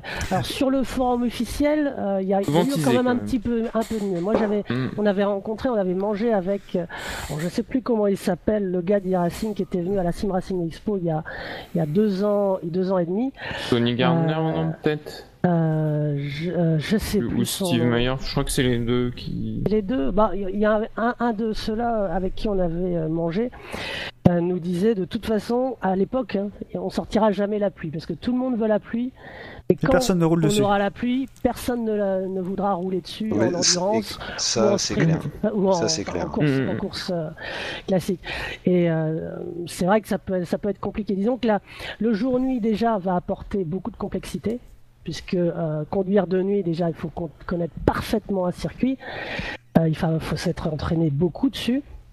Et euh, forcément, si vous commencez à conduire de jour et que vous prenez ensuite le volant 4 heures après et que c'est la nuit, ça, ça nécessite une adaptation euh, importante. Et avec ça, si on rajoute la météo dynamique avec notamment de la pluie, ça peut arriver à un tel degré de complexité que seulement euh, les plus grosses teams peuvent euh, appréhender euh, Bien parfaitement. sûr. Et puis en plus, ce serait utile uniquement que pour le côté road d'e-racing, parce que pour tout ce qui est, et même du côté road, tout ce qui est sport automobile euh, issu des championnats américains, euh, aux États-Unis, dès qu'il pleut, ça roule pas du tout, quoi. Donc, euh, Euh, hier, ça roulait, hein. En, en Indy. Hein. Difficilement. Enfin, ça s'est arrêté. ça ouais. ça C'est s'est vite arrêté. neutralisé. Ouais, mais euh, en, en F1, on serait, il serait pas parti. Hein. Ouais, ça c'est. C'est un autre débat. Ça. Non, mais euh, moi j'étais ouais, super sur- surpris de les voir, de les voir rouler. Bon, c'est un petit aparté, mais euh, Sur- c'est plus la NASCAR, je pense, qui, qui ne roule pas Mhm. du tout. Quand, la NASCAR, ouais, euh, le- Pas tout, ouais. ce- tout ce qui est sur ovale ne roule pas. Mais euh, là, tu vois, en road sur, sur Barber hier, là, la course, elle, va démarrer euh, dans une heure. Mais ça, ça roule, quoi. Après, pour rebondir sur ce niveau de complexité, ouais, voilà, je pense que ça peut avoir un intérêt. euh, je pense par exemple aux, grosses, grosses endurances, aux gros événements, de, de le mettre en place peut-être pour ces choses-là, mais c'est vrai que sur des saisons à long terme, quand on voit déjà, quand tu grattes vraiment un peu dedans, que tu es déjà en team, que tu es déjà pas mal entouré et que déjà tu as une variation de 1 ou 2 degrés, euh, pour te dire, euh, moi j'ai pas mal roulé ben, justement avec les LMP1 sur Le Mans. Euh, toute la semaine, euh, les chronos ont été euh, nickel. euh, J'avais pas mal réglé la bagnole, etc. On a pas mal bossé dessus avec les gars. Euh, il se trouve qu'il y a eu 2% de différence d'humidité et 1 degré sur la piste. La voiture, c'est devenu un tracteur, quoi. À conduire. C'était, euh, absolument horrible parce que t'arrives à, de temps en temps, t'as des fenêtres de température de pneus, des, fenêtres euh, d'utilisation de certains paramètres dans, tes setups euh, qui font que si tu dois tout maîtriser, cycle jour-nuit, pluie, etc., c'est vrai que hum, est-ce que les gens l'utiliseront? Ça rejoint un peu moi un débat que j'avais eu avec euh, certaines personnes de la communauté sur la sortie des LMP1. Et certes, ça va être chouette, beaucoup de monde va les rouler au début. euh, sauf que quand tout le monde va ouvrir la fiche de setup, euh, ça va déjà beaucoup moins rigoler parce que tout simplement ça demande un, un certain effort de mise en place et un, cer- un certain, investissement. Ouais, tout à fait, tu as raison, parce que si on regarde le monde qu'il y a actuellement qui fait des courses en LMP1, il n'y a pas tant que ça de monde. C'est pas comme quand les GTE, par sont exemple, sortis, sont sortis. Mm. Ford et Ferrari, les GTE, euh, il y a eu énormément de monde à rouler en GTE. Il y a Mm. toujours du monde à rouler en Mhm. GTE. Même la forcément, Porsche euh, qui hein. est sortie, euh, je crois, il y a un an. Exactement, exactement. Il y a eu beaucoup 911. de monde, mais c'était des voitures qui sont réglables plus facilement.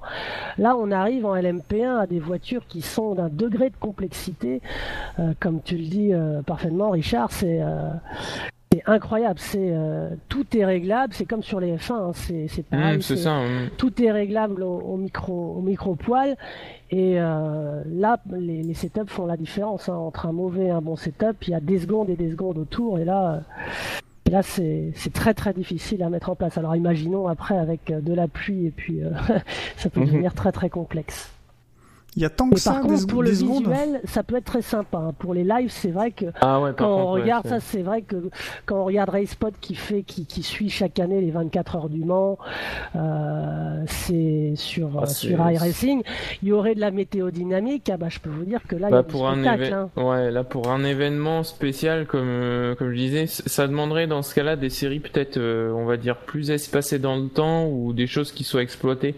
Ça pourrait être quelque chose qui pourrait être exploité, je pense, dans une fait. série privée comme le Neo Endurance Series. Tout à fait. Donc le Neo qui est un peu, on va dire le, le VEC version euh, iRacing pour euh, pour ceux qui pour ceux qui ne connaîtraient pas et où là ouais ça aurait ça aurait un intérêt puisqu'on est sur un calendrier je crois de six manches au total C'est ça. ouais. euh, qui ont lieu en fin de fin d'année, début d'année suivante. En gros, là, si on prend 2018, fin d'année 2018, je crois que ça doit prendre septembre, octobre, quelque chose comme ça, jusqu'à euh, janvier, mai. Oh, un peu plus Ouais. tard, hein, c'est étalé sur 6 mois à peu près pour Ouais. moi, à peu près. Donc ça laisse Ouais. beaucoup de temps en effet pour les gens pour Ouais, se voilà. préparer. Ouais. Ça doit être une course par mois, je crois, au final. À peu près. Ouais. Un- c'est ça. Tous les mois, tous les mois et demi, je crois même. C'est c'est- Donc, euh, donc sur ce format-là, ça peut être exploitable. Après, c'est vrai que bon, le mettre partout dans la simulation pour tout le monde, ça donnerait un côté peut-être un peu trop aléatoire et sais pas, je, je, je serais un peu sceptique là aussi, euh, là aussi là-dessus. Même si euh, au niveau de l'immersion, après, sur mon point de vue personnel, euh, je trouverais ça génial. Parce qu'à l'époque, quand je jouais sur P15, bon, même si le jeu avait ses limites, ce côté immersif m'avait beaucoup plu.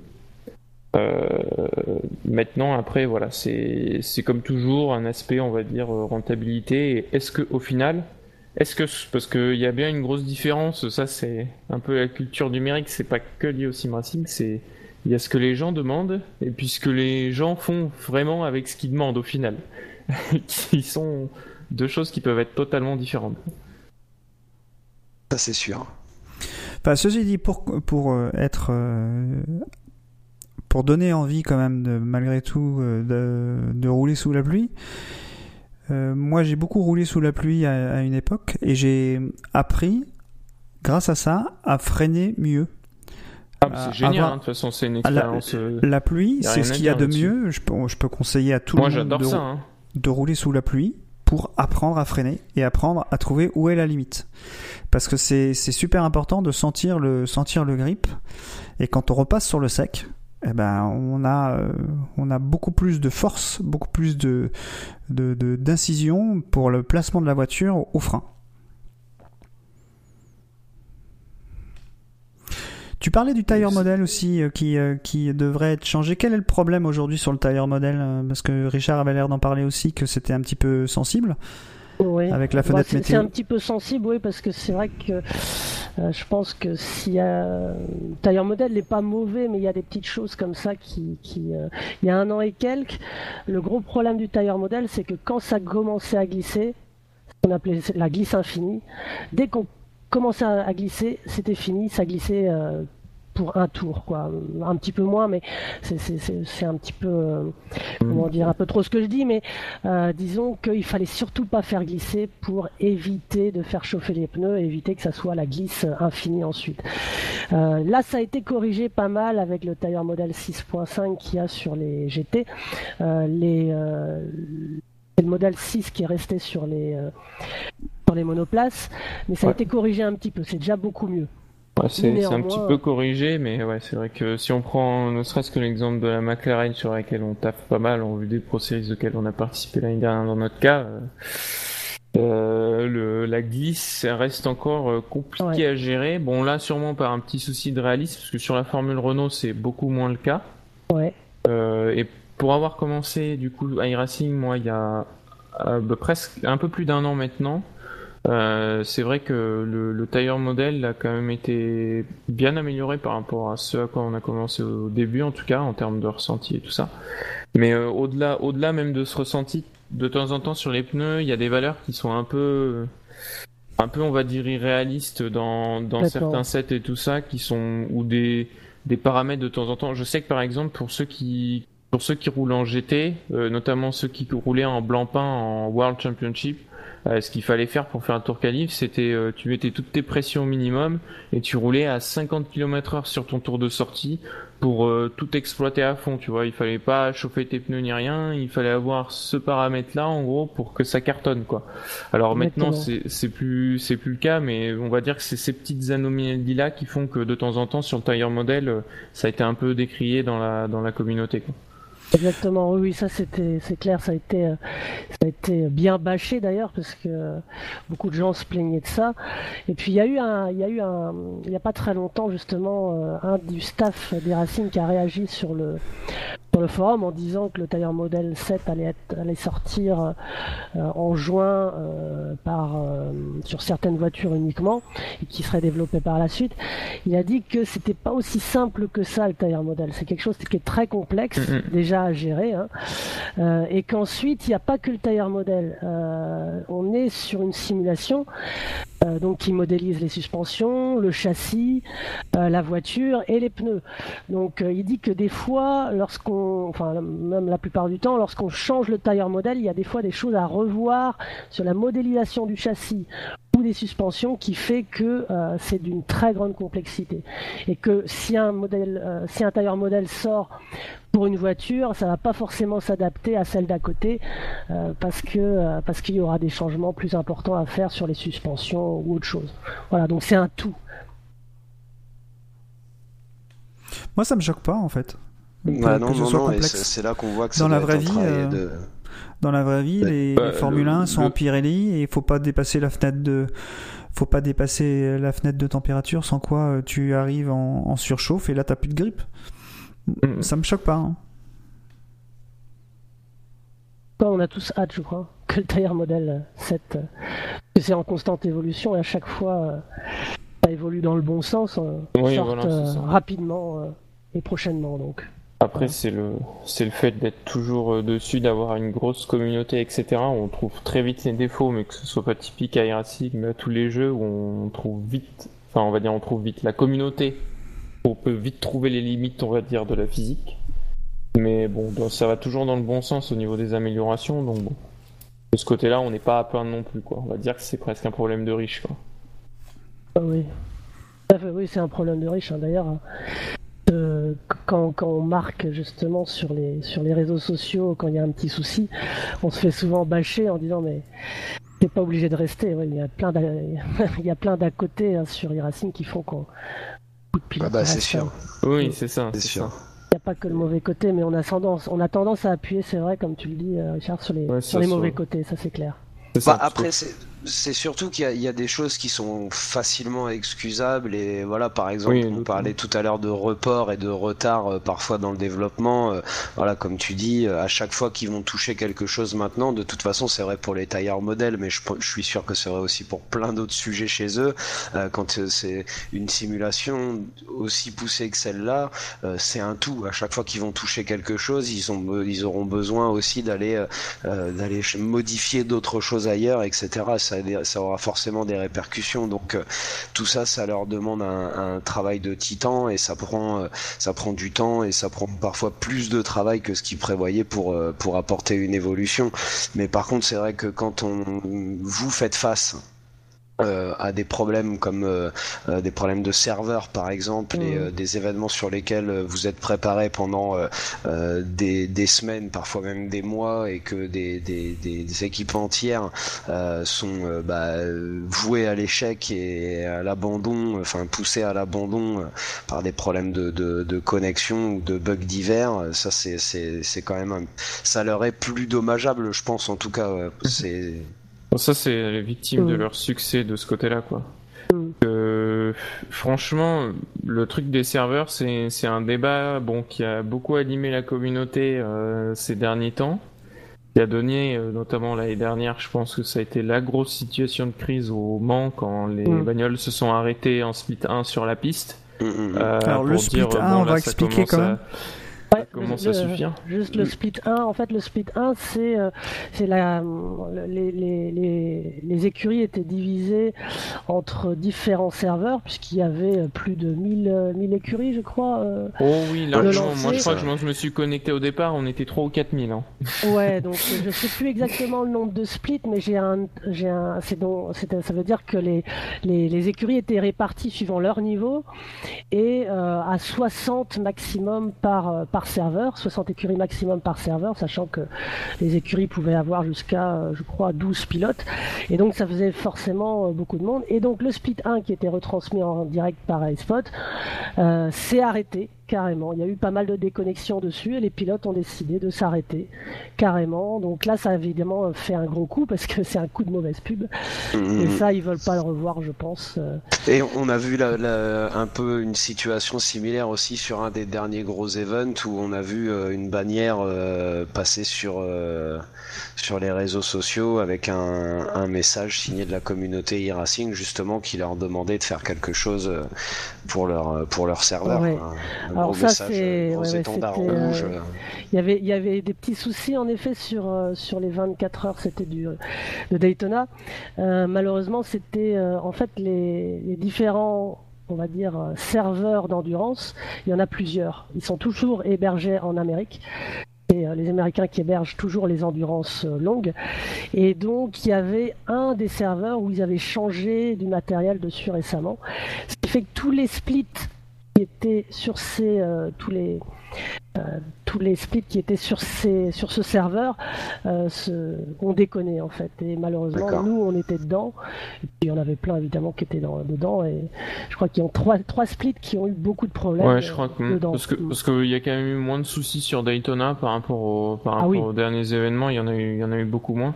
Ouais. Après, le souci des serveurs, c'est un peu c'est un peu le serpent qui se mord la queue euh, dans le sens où euh, est-ce que iRacing ferait peut-être pas mieux dans un premier temps? Parce qu'après il y a le souci aussi de coût des, serveurs.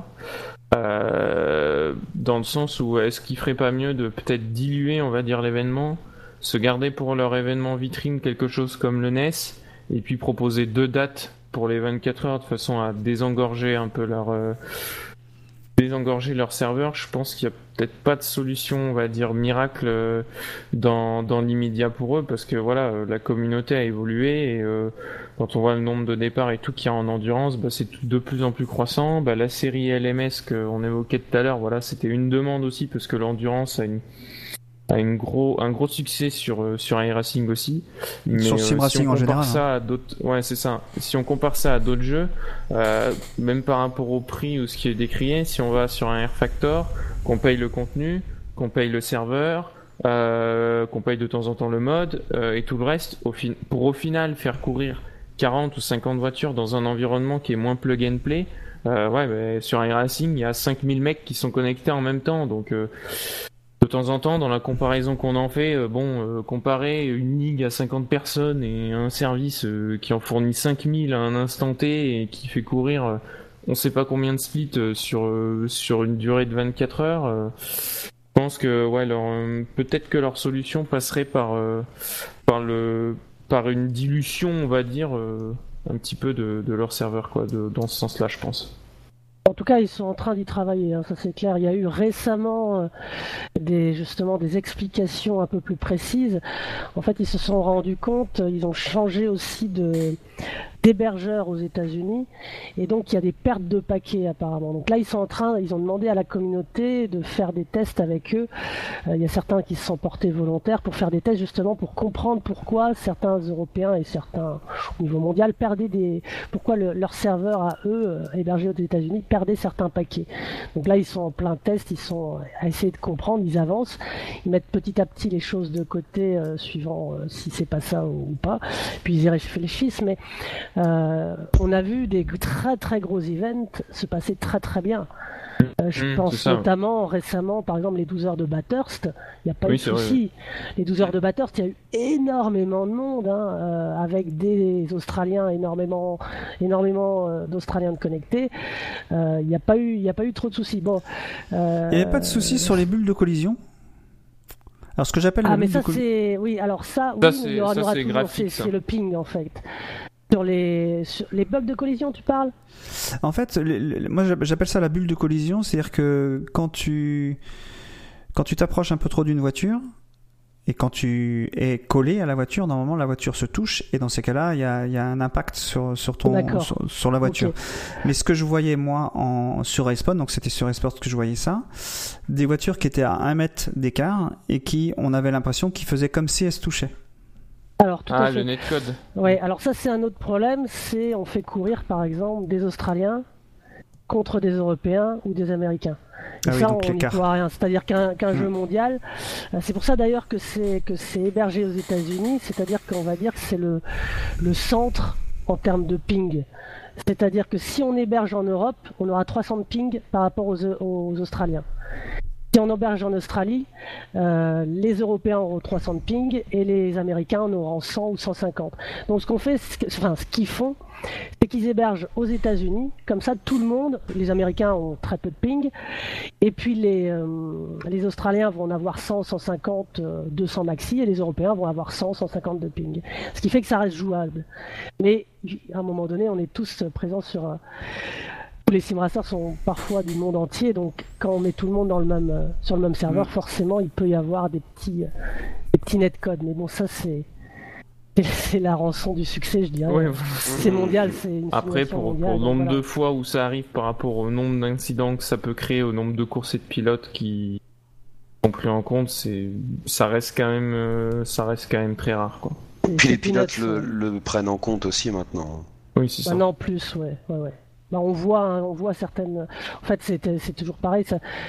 Prédit euh, la place où va être euh, la voiture qui a un petit peu de ping par rapport à la sienne.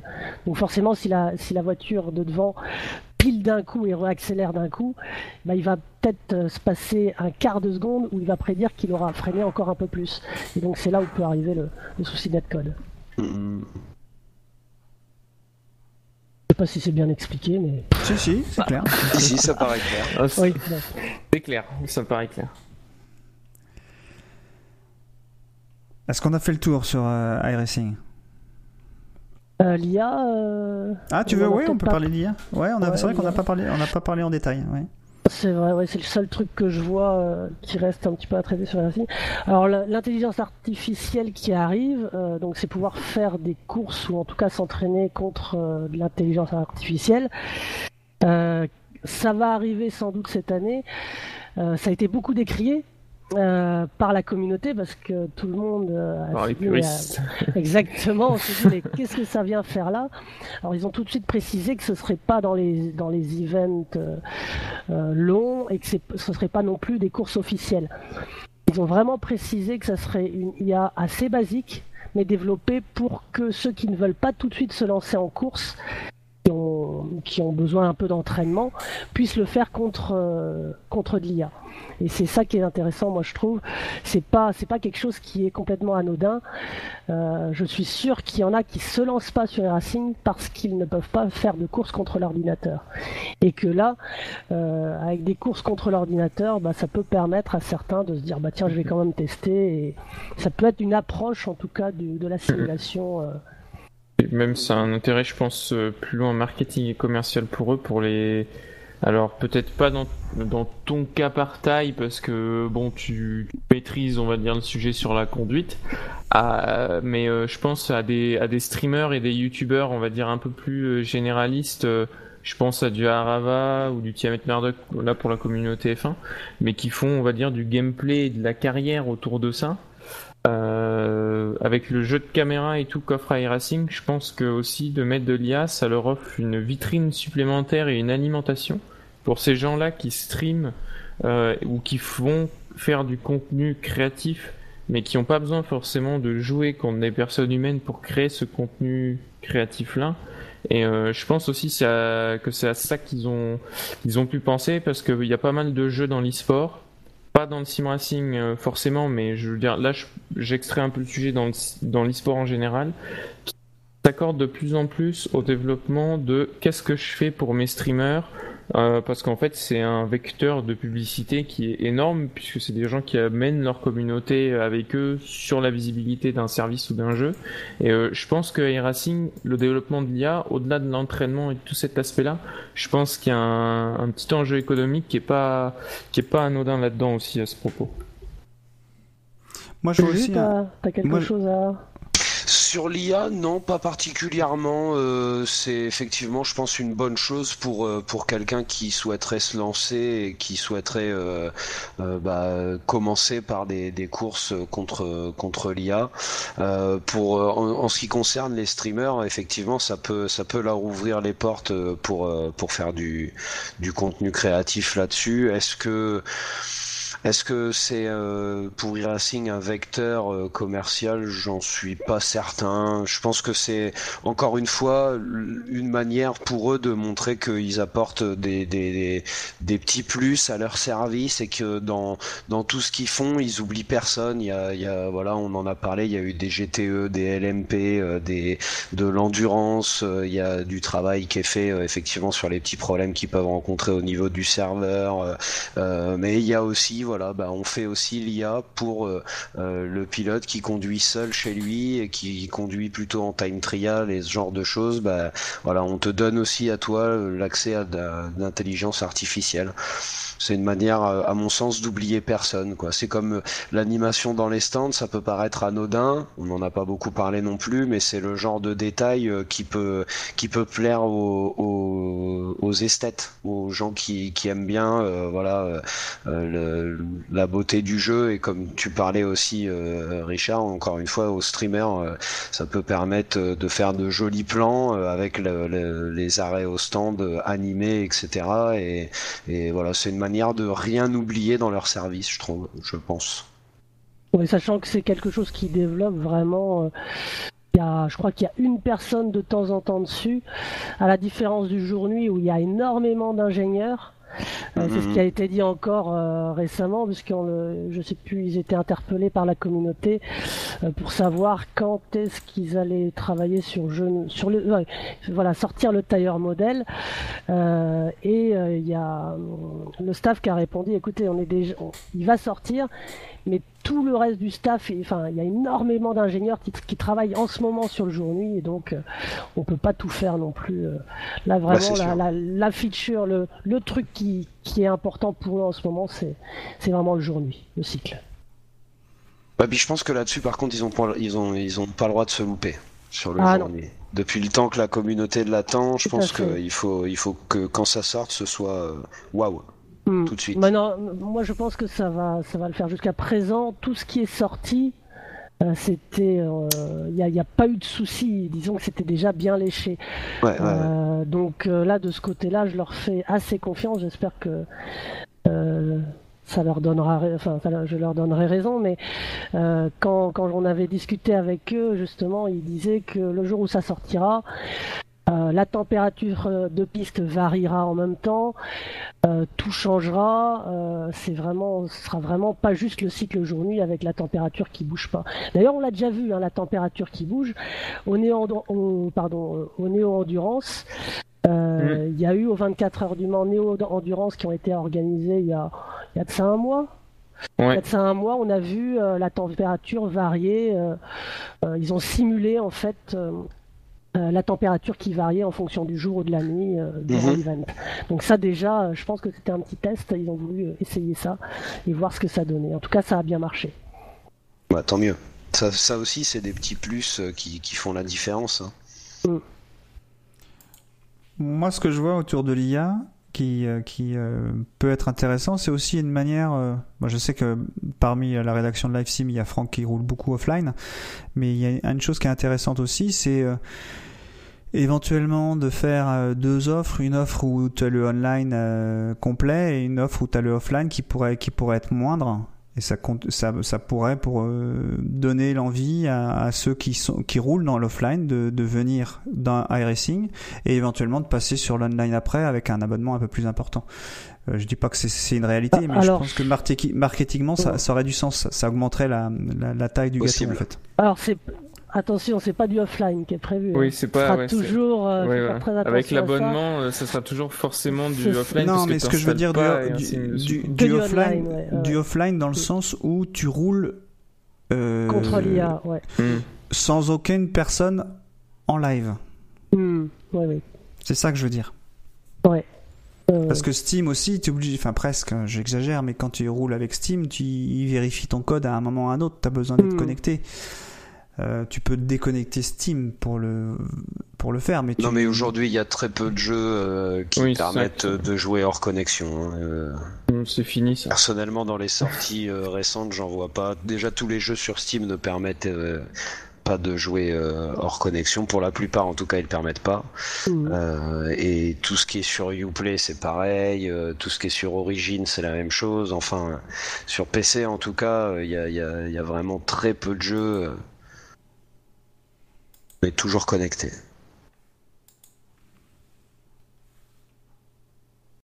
Du coup, je pense qu'on a fait le tour. C'est un grand tour, là, je pour le pense coup. que c'est pas mal. Ouais. Mhm. On va passer au troisième sujet. Euh, Allons-y. Le troisième sujet, c'est sur l'e-sport. Ah L'e-sport, a un petit, un petit lien aussi avec iRacing parce que c'est quand même, euh, c'est quand même une compétition sportive aussi. En ce moment, il y a beaucoup de, il y a, il y a beaucoup d'événements e-sport qui, qui apparaissent même à la télévision. Euh, sur euh, sur euh, C8, il y a une compétition tous les dimanches soirs sur euh, sur GT Sport qui s'appelle Mhm. European euh, eSport League. Et la question qui se pose, c'est est-ce que la scène e-sport racing, est-ce qu'elle décolle vraiment ou c'est seulement un effet d'annonce et ça va se dégonfler dans les mois qui viennent, même si je, je pense que c'est pas pour tout de suite que ça se dégonfle parce que ça, ça, ça grossit, grossit, grossit. Il y a de plus en plus de monde à vouloir à vouloir euh, s'investir. Renault euh, s'est associé avec la team Vitality. euh, il y, a, Fernando Alonso qui s'est associé à une équipe euh, aussi e-sport. Il y a la team LDLC euh, qui euh, avec les Virtual Drivers by TX3 qui sont qui se sont associés. Oscaro aussi s'est associé à la SDL. Il y a pas mal de choses en France et à l'international qui se qui se qui s'organisent. Euh, je pense que ça devient de plus en plus visible. Je sais pas ce que t'en penses, euh, Richard. qui est toi quand même le spécialiste euh, parmi nous de, de- de ce sujet-là. Alors le, côté e-sport La a F1 pas la mal F1 e-sport alimenté aussi, d'ailleurs. Ouais. Mm. Le, le côté vraiment e-sport a pas mal alimenté le débat, que ce soit sur l'approche des compétitions ou sur les, sur les équipes. Pour l'instant, si on reprend les exemples cités, euh, bon, pour l'instant, Renault Sport Team Vitality, ça a euh, donné des choses sur Rocket League, donc euh, ça a pas mal, euh, ça a pas mal grincé des dents dans, dans la communauté. Moi, bon, après, c'est qu'un bagage, c'est mon bagage et mon avis marketing. J'aurais bien vu un truc groupe Renault Team Vitality pour quelque chose sur Rocket League et Renault Sport après, peut-être euh, à part sur une compétition comme F1 ou purement sport automobile. Euh, L'équipe de Fernando Alonso, c'est on va dire ce qui a commence un peu à émerger. euh, où il y avait peu d'activité depuis les F1 e-sport, où ils avaient recruté euh, Sam Bouloukbassi, donc qui est un pilote euh, turc, qui avait qui avait participé à la finale à Abu Dhabi. Euh, et euh, qui s'est lancé, bah, qui a recruté, euh, comme le disait Partaille un peu plus tôt dans, dans ce podcast, euh, Frédéric Rasmussen et pas mal de grands noms issus de, de la Corse Sim Racing notamment, qui était une des écuries, on va dire, euh, les plus connues au niveau de la communauté sur, sur iRacing. Et, et qui privilégie un petit peu le, le blanc-pain, etc. Maintenant, à mon sens, et dans l'analyse qu'on en a, pour l'instant, c'est, enfin, ça se lance beaucoup, mais on reste quand même sur euh, quelque chose qui est assez jeune. C'est-à-dire qu'il y a beaucoup de choses qui se lancent un petit peu dans tous les sens. Euh, on a le WRC qui a sa compétition maintenant depuis quelques années. On a iRacing qui a un circuit carré depuis quelques années, mais c'est vrai qu'il y a des demandes un peu d'investissement plus forts de la part de la communauté par rapport à ce qui se fait. On a Project Cars qui s'est lancé euh, dès le départ, on va dire, sur le de l'e-sport. On a Dirt récemment qui s'y est lancé aussi. Ben, on a forcément l'année dernière et ce qui a fait, on va dire, exploser la visibilité du marché, c'est les F1 eSport Series avec forcément la machine derrière qui est la Formule 1. Euh, on a Race Room avec le WTCC qui est devenu WTCR. Euh, Race Room qui a aussi une compétition avec Mercedes en Allemagne qui fait pas mal de choses avec le DTM depuis l'année dernière. Sur Gran Turismo, on a le championnat du monde FIA. Euh, qui devrait d'ailleurs, selon certaines rumeurs, pas tarder à être euh, annoncé. Euh, devrait y avoir des choses qui devraient bouger de, ce côté-là dans les semaines à venir. Et puis, qu'est-ce que en fait, et assez tôt forcément, euh, mais ça on en parlera plus tard avec euh, son association au Blancpain qui s'est fait d'ailleurs au détriment d'iRacing qui a perdu la, la, la licence Blancpain pour sa compétition e-sport officielle. Donc il y a beaucoup de choses euh, qui se lancent avec plus ou moins de réussite. Euh, si je prends du iRacing, on est sur une évolution qui est assez constante. On va dire peut-être un peu moins en mode impulsion que certains, mais qui est plus, qui est vraiment croissante. Si je prends Ça fait un 10 ans que- Project ça fait 10 ans ben, iRacing, ça la- fait 10 ans qu'ils, fait ça, qu'ils font ça. hein. Ils font du, de l'e-sport euh, permanent. C'est ça. Euh, alors après, il y a toujours le débat e-sport, LAN, pas LAN. Bon, pour l'instant, on en est sur vraiment une phase de développement, donc je pense que c'est un débat qui viendra plus tard. Euh, et à contrario, on a l'inverse, on a Pcars. Alors après, il y a aussi l'aspect jeu qui est très important dans l'e-sport, enfin la qualité du jeu, voilà, euh, qui fait que bah, Pcars a commencé pas mal en grande pompe, euh, Gamescom, etc. Euh, pour final finir sur un événement, les finales se sont déroulées euh, le week-end dernier de l'A1 euh, eSport League, donc en Autriche. Et ça a été très mal vécu par un certain nombre d'acteurs là-bas, dans les pilotes notamment, que ce soit au niveau de l'organisation. Si on regarde au niveau des cash price et de la visibilité, bah, l'investissement pour faire des pics à 150 vues en live sur Twitch, ça, ça pique un peu de ce côté-là. de C'était sur Project. Cars. C'était sur Project Cars 1 ou 2 De, là, c'était sur le 2 et c'était sur du Ah ouais. Rallycross. C'était le 2 sur du Rallycross et c'était diffusé donc par la 1 eSport euh, League. Alors après, je sais pas s'il y a eu des audiences télé, etc. en Autriche, mais en tout cas, de ce que j'ai pu suivre sur Twitch, euh, ça a pas décollé au-delà des 150. Et 150 en pic, donc euh, plutôt une centaine de viewers en constant. Euh, si on compare ça au eSport, euh, on était à 5000, 6000 en constant.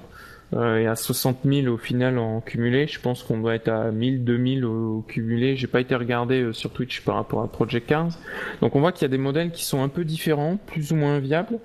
Donc après, si on si on distingue un peu, bah il y a les grosses franchises, on va dire, qui marchent. Donc on a Forza pour Microsoft, Gran Turismo pour Sony qui va arriver. On a iRacing euh, qui est dans l'aspect, euh, bah de toute façon ils sont full online et compétitifs, donc voilà c'est ce qu'ils aiment faire. Euh, et puis F1 avec l'impulsion de la, de la Formule 1.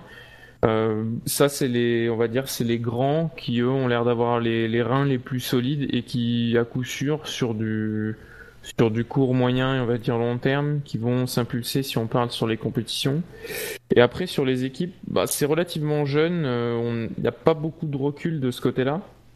Donc euh, il y a plein de modèles différents. Voilà, si, si on prend la team Fernando Alonso et ses associés à G2 eSport, euh, qui est une structure espagnole d'ailleurs, qui est une équipe pour ceux qui connaissent pas, donc euh, G2 donc ou G2 eSport, qui est une, une équipe euh, de, e-sport euh, qui est basée sur plein de jeux, qui est une des plus grosses écuries européennes, que ce soit sur des jeux de tir comme Counter-Strike, sur du League of Legends, sur ce genre de jeu, et qui s'est dit bon bah pourquoi pas se diversifier en sim racing. En plus Fernando Alonso étant espagnol et aimant bien la culture japonaise qui est très présente chez G2 eSport puisque leur logo c'est euh, masque samouraï.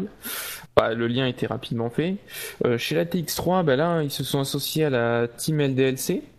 Euh, donc là, c'est plutôt une association qui propose un pan professionnel euh, à travers une structure euh, existante. Pareil, LDLC sur des jeux, on va dire, plus, plus grand public. Enfin, en tout cas, sur de l'e-sport plus, plus présent depuis plus longtemps. Et qui ont signé d'ailleurs, il y a officialisé leur premier pilote il n'y a pas très très longtemps, que ce soit pour les F1 eSport ou on pense à Nixel sur WRC, est euh, champion du monde en titre. C'était, c'est qui qu'ils ont officialisé euh, côté euh, côté F1 Alors, ils ont, alors côté F1, ils ont officialisé Patrick Holzman, donc Ah oui, euh. Impulsive Racer, et Samuel Libert. D'accord. C'est les deux pilotes qui ont été officialisés. je crois que ça date de la semaine dernière, juste avant les premières qualifications, justement, qui viennent de se terminer le week-end dernier. Euh, deux très sur- gros pilotes. euh, mm. Mm, mm. C'est ça. euh, bah, Patrick Holzman qui avait, euh, et comme cette année encore, qui est balèze sur les événements online. Euh, après en LAN, ça s'était un peu moins, un peu moins confirmé de ce côté-là l'année dernière. Euh, si ce n'est il sur avait la quand même- demi-finale où il avait quand même euh, remporté ses eu- deux courses. Ouais, ouais. Euh, mais après sur la sur la finale à Abu Dhabi, là, il avait eu il avait eu plus de mal. Et puis après, on a un modèle un peu plus classique. euh, si on reprend le modèle de la Oscaro euh, eSport à SDL, où là, bah, c'est un modèle de, de sponsor titre tout simplement, euh, qui peut parfois donner son nom ou non à l'équipe. Et euh, donc c'est plein de choses actuellement qui bougent. Et euh, on va dire que sur le côté positif, c'est bien. Maintenant, sur le long terme, euh, même pour moi qui suis dans le milieu, ça va dépendre des modèles qui sont mis en place, parce que c'est pareil, on va en discuter pour iRacing, bah, c'est toujours un souci de rentabilité aussi pour, euh, bah, pour tout le monde. Que ce soit pour les sponsors qui investissent ou pour les équipes qui se montent euh, de façon à pouvoir payer leurs pilotes. Maintenant, même si on est sur un aspect professionnalisation, dans euh, toutes les teams, on n'est pas encore sur une professionnalisation, on va dire, à 100%. Euh, dans le sens où on n'est pas sur des euh, sur des salaires euh, qui sont, on va dire une rémunération à, plein temps. Donc ça continue à évoluer dans le bon sens et de toute façon je pense qu'il faut continuer à, le pousser et de ce côté là quoi. Un avis, Juju, sur le sur l'e-sport? Euh, bah euh, euh, oui, euh, sur il y a plein de il y a plein de choses à dire. Effectivement, on voit une réelle effervescence euh, à travers tout ça. On voit même une professionnalisation évidente qui était euh, qui était pas encore évidente il y a quelques mois et qui Mhm. maintenant est en en plein boom et on le voit comme comme l'a très bien dit Richard à différents niveaux d'ailleurs et avec, avec, différents modèles. Euh, après, euh, ces modèles-là sont, sont justifiés, viables ou non, euh, c'est on va dire l'avenir qui nous le dira et chacun a un peu son avis aussi là-dessus. On a vu notamment pas mal de pas mal de discussions et de débats dans la communauté à travers tout ça. mais moi, ce que je, ce que je remarque le plus, c'est l'impact que ça peut avoir sur bah, les, les ce qui était les plus, enfin ce qui, ce qui que sont encore d'ailleurs les plus grandes teams euh, et les plus grands pilotes de sim racing euh, qui euh, il y a encore euh, quelques mois euh, ne n'étaient présents par exemple que sur e-racing pour certains et qui qui aujourd'hui bah, font partie d'équipes qui vont participer au F1 eSport Series par exemple ou à d'autres compétitions e-sport à très forte visibilité. Et on voit que ça a un réel impact sur ces teams-là, on parlait de l'accord Sim Racing par exemple, qui a perdu euh, pas mal de, pilotes euh, suite à, cette, euh, à ces différents recrutements. Et donc du coup, voilà, ça a une réelle influence sur, sur toutes ces teams-là, quoi. Le, risque principal qui avait été décrit par la communauté un peu, c'était bah, le risque de, des teams, on va dire, un peu historiques, qui n'avaient pas forcément le sponsoring, on va dire, professionnel économiquement parlant, euh, de, les voir disparaître. Après, euh, je pense que l'avenir nous le dira, parce que je pense que si on prend l'exemple de l'accord, euh, pour revenir dans les détails un peu sur ce qui s'était passé sur cette équipe, en fait, l'écurie de Fernando Alonso sur le recrutement d'iRacing s'est fait en fait par un lien entre tous les pilotes, qui était un des gars de l'accord, qui est Isaac Price qui a participé au F1 eSport l'année dernière euh, et qui est assez connu sur la scène racing puisqu'il était champion du monde avec euh, Frédéric Rasmussen l'année dernière. Et il se trouve que les pilotes qui ont été recrutés par la par la G2 euh, étaient tous en lien en fait avec Isaac qui a aussi participé au World Fastest Gamer par McLaren. Donc le World Fastest Gamer, pour ceux qui ne connaissaient pas, c'est un concours qu'a organisé McLaren pour recruter leurs pilotes de simulateur.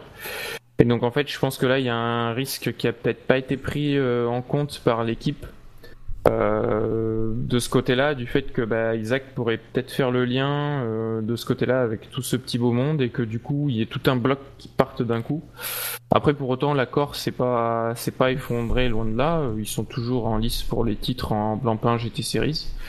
Donc, je pense que c'est bien d'avoir des gens qui ouvrent le marché pour ces teams-là euh, tout simplement, un petit peu comme euh, ça va rejoindre un point que je vais aborder après sur les compétitions, euh, qui est souvent décrié par rapport à iRacing. On se dit souvent, bon, iRacing fait de l'e-sport et tout, mais ça, on a l'impression que ça stagne un peu, je veux dire, au niveau cash price, mais en fait, c'est aussi bien que les autres, comme les F1 e-sport, ouvrent le marché.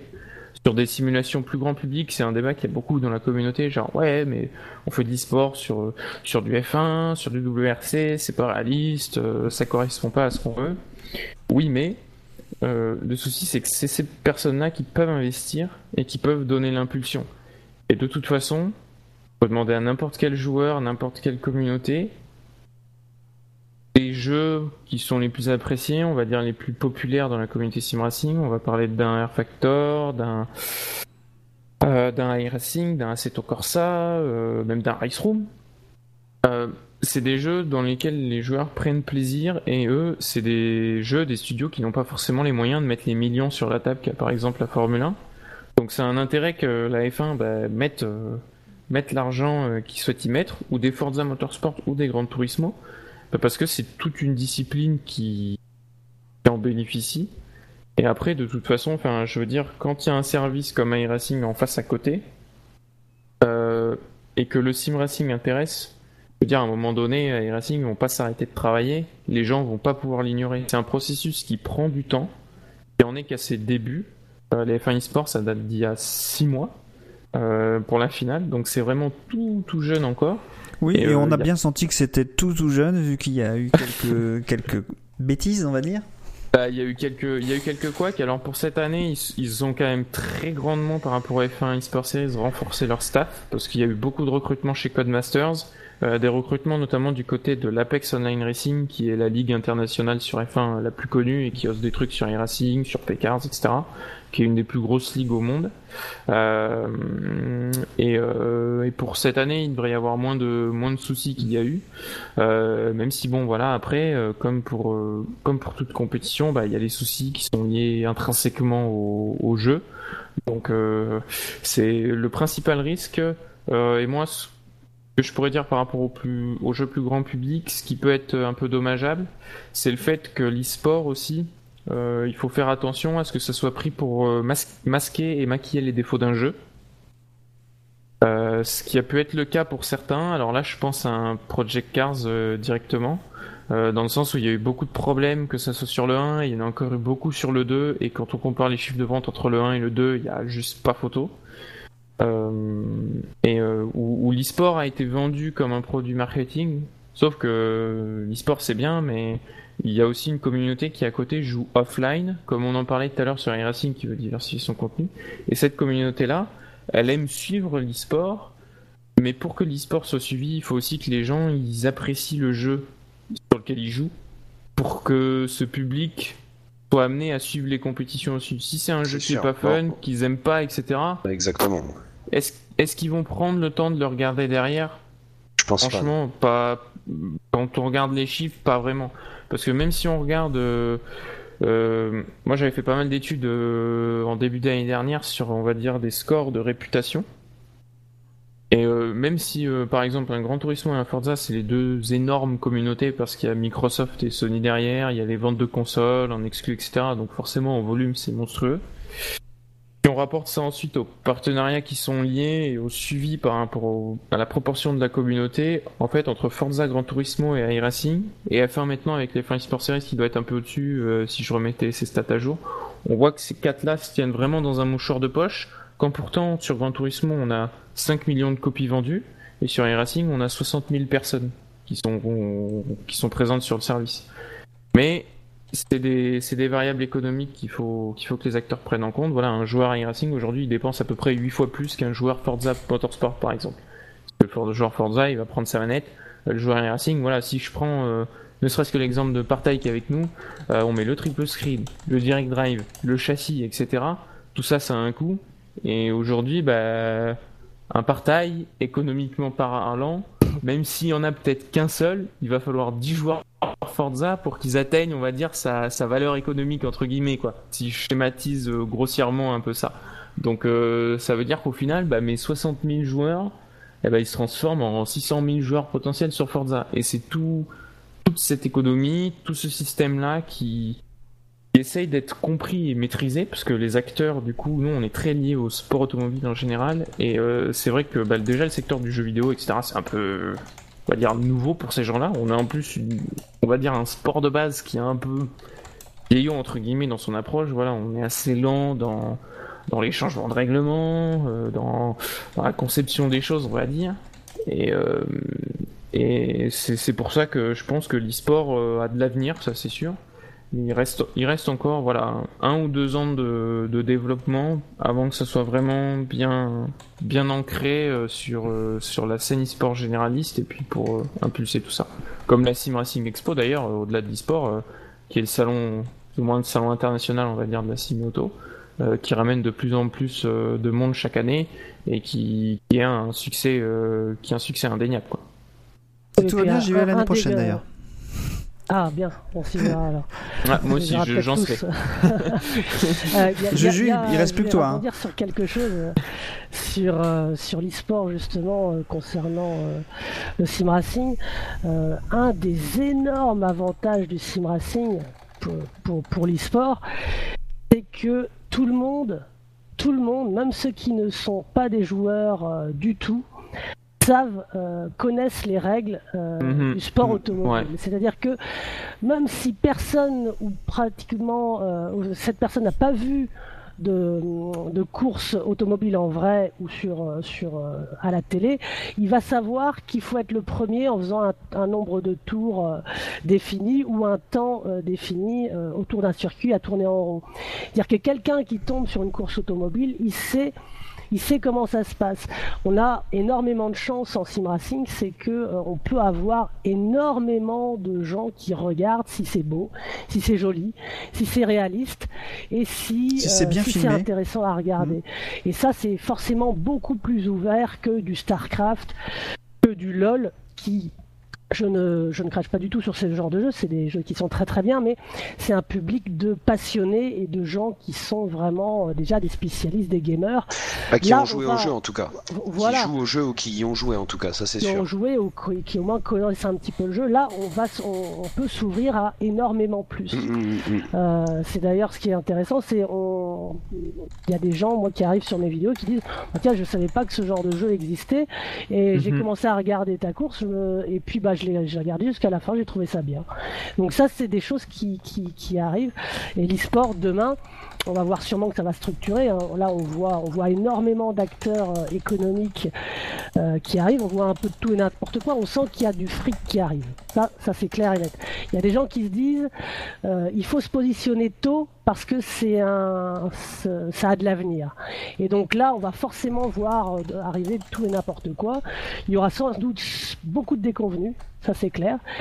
Pour au final arriver à maturation, à maturité, après euh, peut-être plusieurs années. euh, Bah, il y a eu, y a eu des projets, ouais, c'est vrai, euh, comme tu disais. Je prends l'exemple du, du projet SRTC, par exemple, qui a été un peu une coquille vide et qui a été au final un des premiers, on va dire, à lancer ça, avec un projet au départ de salle connectée et tout dans plein Paris. Ça n'a pas duré six mois, parce qu'après, voilà, il y a aussi, euh, je pense, un très grosse connaissance pour que ça se lance de la part de la communauté, parce qu'on reste des, enfin, le nombre d'acteurs, on va dire, qui va impulser ça reste quand même relativement limité. C'est des gens qui s'y connaissent, qui sont présents depuis un moment.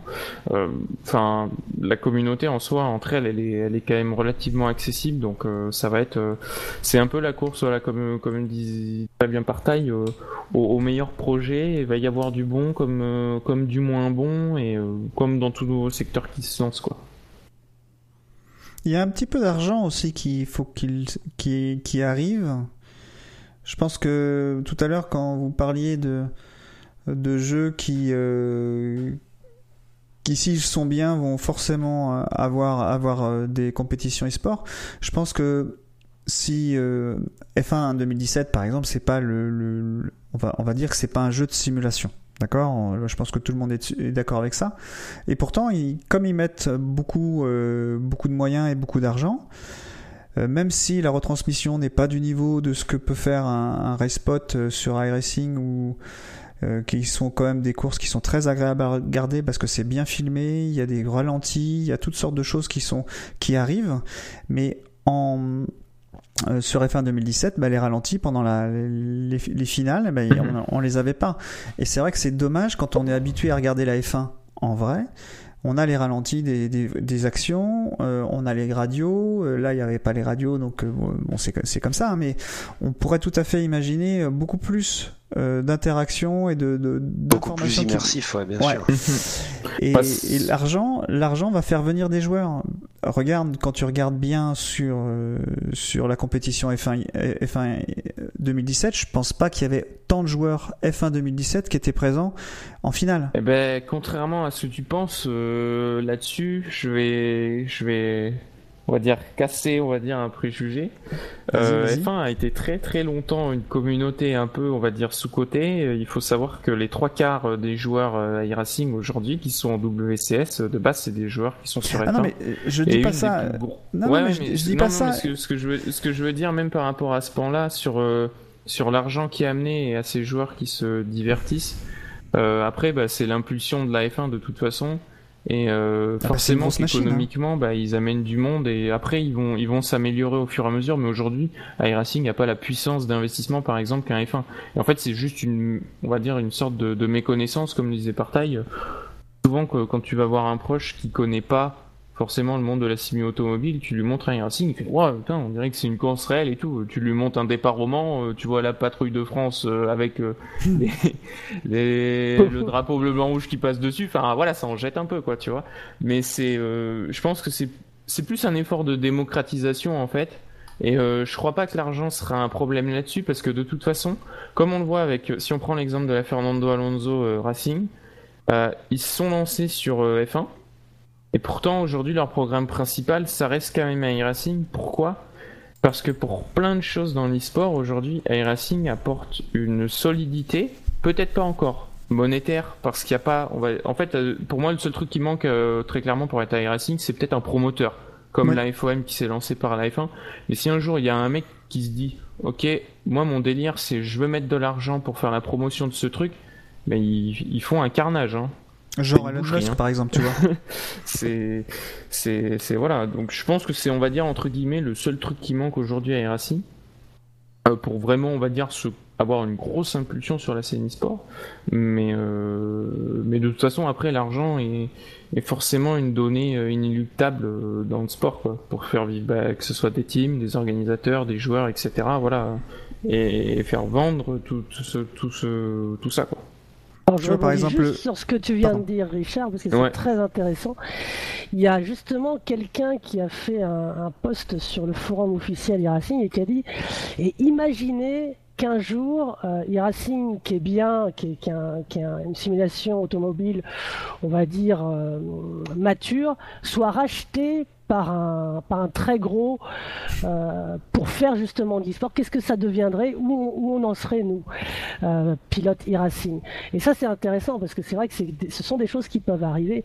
C'est-à-dire des petits studios qui se font racheter par, par un, Mhm, c'est soit ça. un plus gros, soit, soit quelqu'un qui prend le contrôle de, ce studio et qui en fait une, une machine énorme et qui. euh, Et- ou qui, ou qui même se positionne en tant que simplement que, que promoteur. Oui, et en fait vrai, iRacing vend, vend, son, vend son service. Et au final avec les World Championship on voit que bah, au final au niveau de leur staff c'est peut-être un modèle qui peut, peut- qui peut correspondre. En tout cas je sais qu'au niveau de Racepot ça essaye de bouger un petit peu pour, euh, pour peut-être amener d'autres championnats du monde etc mais euh, ouais c'est sûr que il y a encore des modèles économiques qui, qui doivent se faire et, euh, et ça va Ils ont dépendre de ça Ah, ça se cherche. Ils ont tous les outils, en tout cas, e-racing aujourd'hui, Ah oui, ils peuvent vendre Ah bah, euh, ils des ont- événements ils ont clés une- en main, quoi. C'est ça, ils ont une ils ont une avance qui reste quand même, il faut le dire, colossale. Je veux dire, même si la F1 a des millions, entre le personnel qu'il faut recruter, le jeu qu'il faut développer, qu'il faut vendre, etc., auprès de leur public, parce qu'on reste quand même sur un environnement grand public, c'est-à-dire qu'ils peuvent pas se spécialiser comme un racing, etc.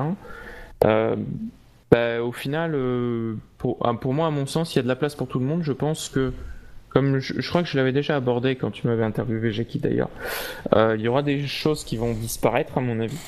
Euh, là, je pense que malheureusement, si je prends l'exemple d'un Air Factor, euh, c'est très mal barré pour eux. Parce que ça fait déjà un an qu'ils font des annonces, la Vegas Race, la Formula I, etc. et Il y a que dalle qui sort. Là, il y a quand même une belle mise à jour graphique et tout ça, des X11, mais ça prend, ça prend des plombes par rapport à la concurrence. En train de se faire manger par du Assetto, du Race Room, etc. Mais, euh, mais je pense que sur les formats et tout ça, il y a, il y a beaucoup de choses, euh, il y a beaucoup de choses encore à faire. C'est, c'est un grand champ euh, qui est en train d'être défriché un peu par tout le monde, quoi. Je suis pas aussi pessimiste que toi sur Air Factor 2. Parce que ils ont été rachetés Ah bah après, il y a pas ils ont si encore longtemps. quoi rebondir. Hein.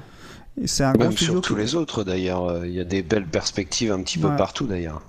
Moi, je, je pense qu'il y a la place pour tout le monde encore aujourd'hui dans les jeux, dans les dans les plateformes. Moi, J'appelle ça des plateformes en fait. Le Bien sûr, bien sûr, parce que chacun 2. a son rôle. Ouais, et aujourd'hui c'est un, c'est un décalage. euh, tu vois, Assetto, euh, Assetto est quand même en fin de vie aujourd'hui. Euh, Project Cars 1 c'est fini. Euh, Project Cars 2 euh, C'est bientôt fini. c'est bientôt fini. euh, bon, et Racing ça reste toujours parce que c'est comme on a dit. C'est euh, une itération. Donc, de, de- toute façon, ouais. ouais, même, par, même par rapport à ça, pour rebondir sur iRacing, je vais prendre l'exemple. Moi, je suis pas mal les youtubeurs et tout ça parce que ça donne quand même une énorme tendance par rapport à l'e-sport. Euh, c'est euh, Slap Train, je sais pas si dans, certains d'entre vous connaissent. Il est un des plus gros youtubeurs sur de la, alors on va dire du sim racing euh, très général grand public parce qu'il faisait pas mal de Forza, des trucs de drift et tout. Et c'est un mec qui aujourd'hui, au niveau de maturité aussi qui arrive parce que la communauté a grandi aussi, Euh, je veux dire, au final, euh, des acteurs, voilà, de, notre génération et tout, que ce soit dans les plus jeunes ou dans ceux qui ont connu un peu le sim racing avant, là, ça commence à se faire et c'est ces acteurs-là qui vont faire le sim racing de, de demain et donner l'impulsion aux plus jeunes aussi. Bah, ils vont, le gars s'est orienté sur iRacing maintenant, chose qu'il faisait pas du tout il y a 3-4 ans, et il trouve ça super fun, etc. Mais c'est le temps de développement et de démocratisation, je pense. Mais euh, je pense pas qu'il y aura toujours forcément la F1 qui devra être la F1. Voilà, parce que bah, c'est la F1. Euh, après, sur le reste, voilà, on voit très bien pour autant que la Formule 1 met moins de cash price que Forza Motorsport, par exemple. Ah ouais. Forza, euh, sur son championnat du monde, c'est 250 000 dollars. Alors réparti en. Alors je crois qu'il y a deux splits à 75 000 sur deux phases de playoff, et après il doit y avoir les 100 000 autres qui doivent être sur une finale, je crois, de mémoire. Je crois pas dire de bêtises là-dessus. Mais la F1 met moins de cash que, Forza par exemple. Donc euh, et il faut voir encore sur, euh, sur un, deux ans, voilà ce que ça va donner. Parce que l'avantage du sim racing, comme on disait, c'est comme disait très bien Partail, c'est qu'en fait le format il est connu de tout le monde, c'est pas dur à comprendre. Euh, pour du grand public qui s'intéresse même pas que au gaming en fait. Et, euh, et puis ça nous permet aussi au niveau du sim racing, voilà, on voit tous les débats qu'il y a euh, en F1 avec le halo, pas le halo, les trucs de sécurité, etc., le tout électrique et tout. Là en sim racing, on peut faire des trucs un petit peu différents de ce qui se fait en réel, quoi. Et je Mhm. pense qu'à mon avis, l'avenir il se situera là-dedans dans une offre complémentaire à ce qui se fait au réel, en fait. Tester des formats. aura toujours cette connexion, cette euh, ce, ce socle commun, mais je pense que ce soit au niveau des formats, au niveau des véhicules qui seront utilisés, etc. euh, il y aura toujours une connexion avec la réalité forcément, mais euh, mais je pense que à terme il y aura il y aura des petites choses qui se feront, des, des petites innovations et tout, et qui amèneront ce- cette démocratisation là aussi. Quoi. Quand il y aura plus que des voitures euh, électriques dans la vraie vie, nous on sera sur la simulation euh, avec nos gros moteurs euh, thermiques Non, mais ça. et tout, et puis Et au- oui, on non, mais restera temps. Non mais oui mais au, fi- et au final vrai, je pense que si, si je me mets dans 20-30 ans pour moi moi je, je sais que les gens me regardent avec des gros yeux et me prennent presque comme un fou pour certains avec qui je pu en discuter Euh, pour moi l'avenir du sport auto c'est pas la Formule I hein, c'est le sim racing parce que quitte à avoir des bagnoles euh, qui roulent sans son etc alors après il y a l'aspect événementiel et tout mais euh, mettre du sport auto sur, dans, dans un stade euh, je l'ai fait pour avoir eu la chance d'aller à Londres, du coup, à la demi-finale des F1 Sport. Mais c'est une expérience qui est géniale. C'est, c'est- enfin, même pour les mecs qui courent, moi je vois des, des ressentis et tout qu'il avait, qu'a eu Fabrizio qui était qualifié chez nous. Euh, bah voilà, quand t'as un déplacement et tout, la réaction en live du public pour le sport auto, ça c'est quelque chose de nouveau, tu vois. Tu, tu le sens à travers le, à travers le, le public, etc. Mais tu n'as pas la même vision, tu peux voir plus de choses, t'as pas le- la barrière du casque, etc. Enfin, c'est une immersion différente. Alors je te parle dans un monde, si je me projette dans 30 ou 40 ans, hein, on est bien Mhm. d'accord.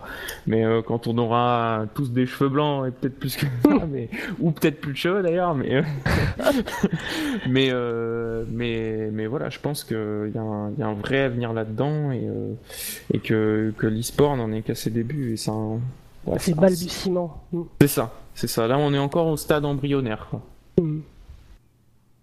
Mais en fait, je pense quand même que le fait que la F1 s'y intéresse Ah prouve bah, qu'on est ça- déjà, on a déjà passé ce stade. hein.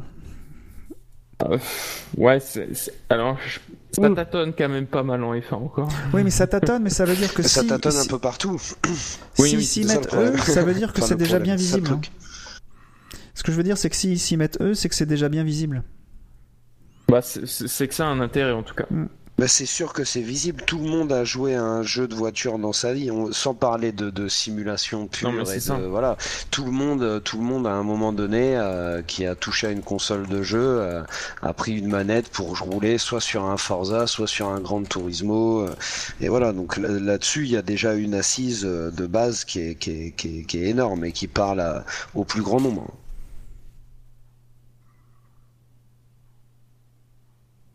Après, ce qui va être, ce qui va en être fait, et ce qui va en ressortir, c'est, autre chose.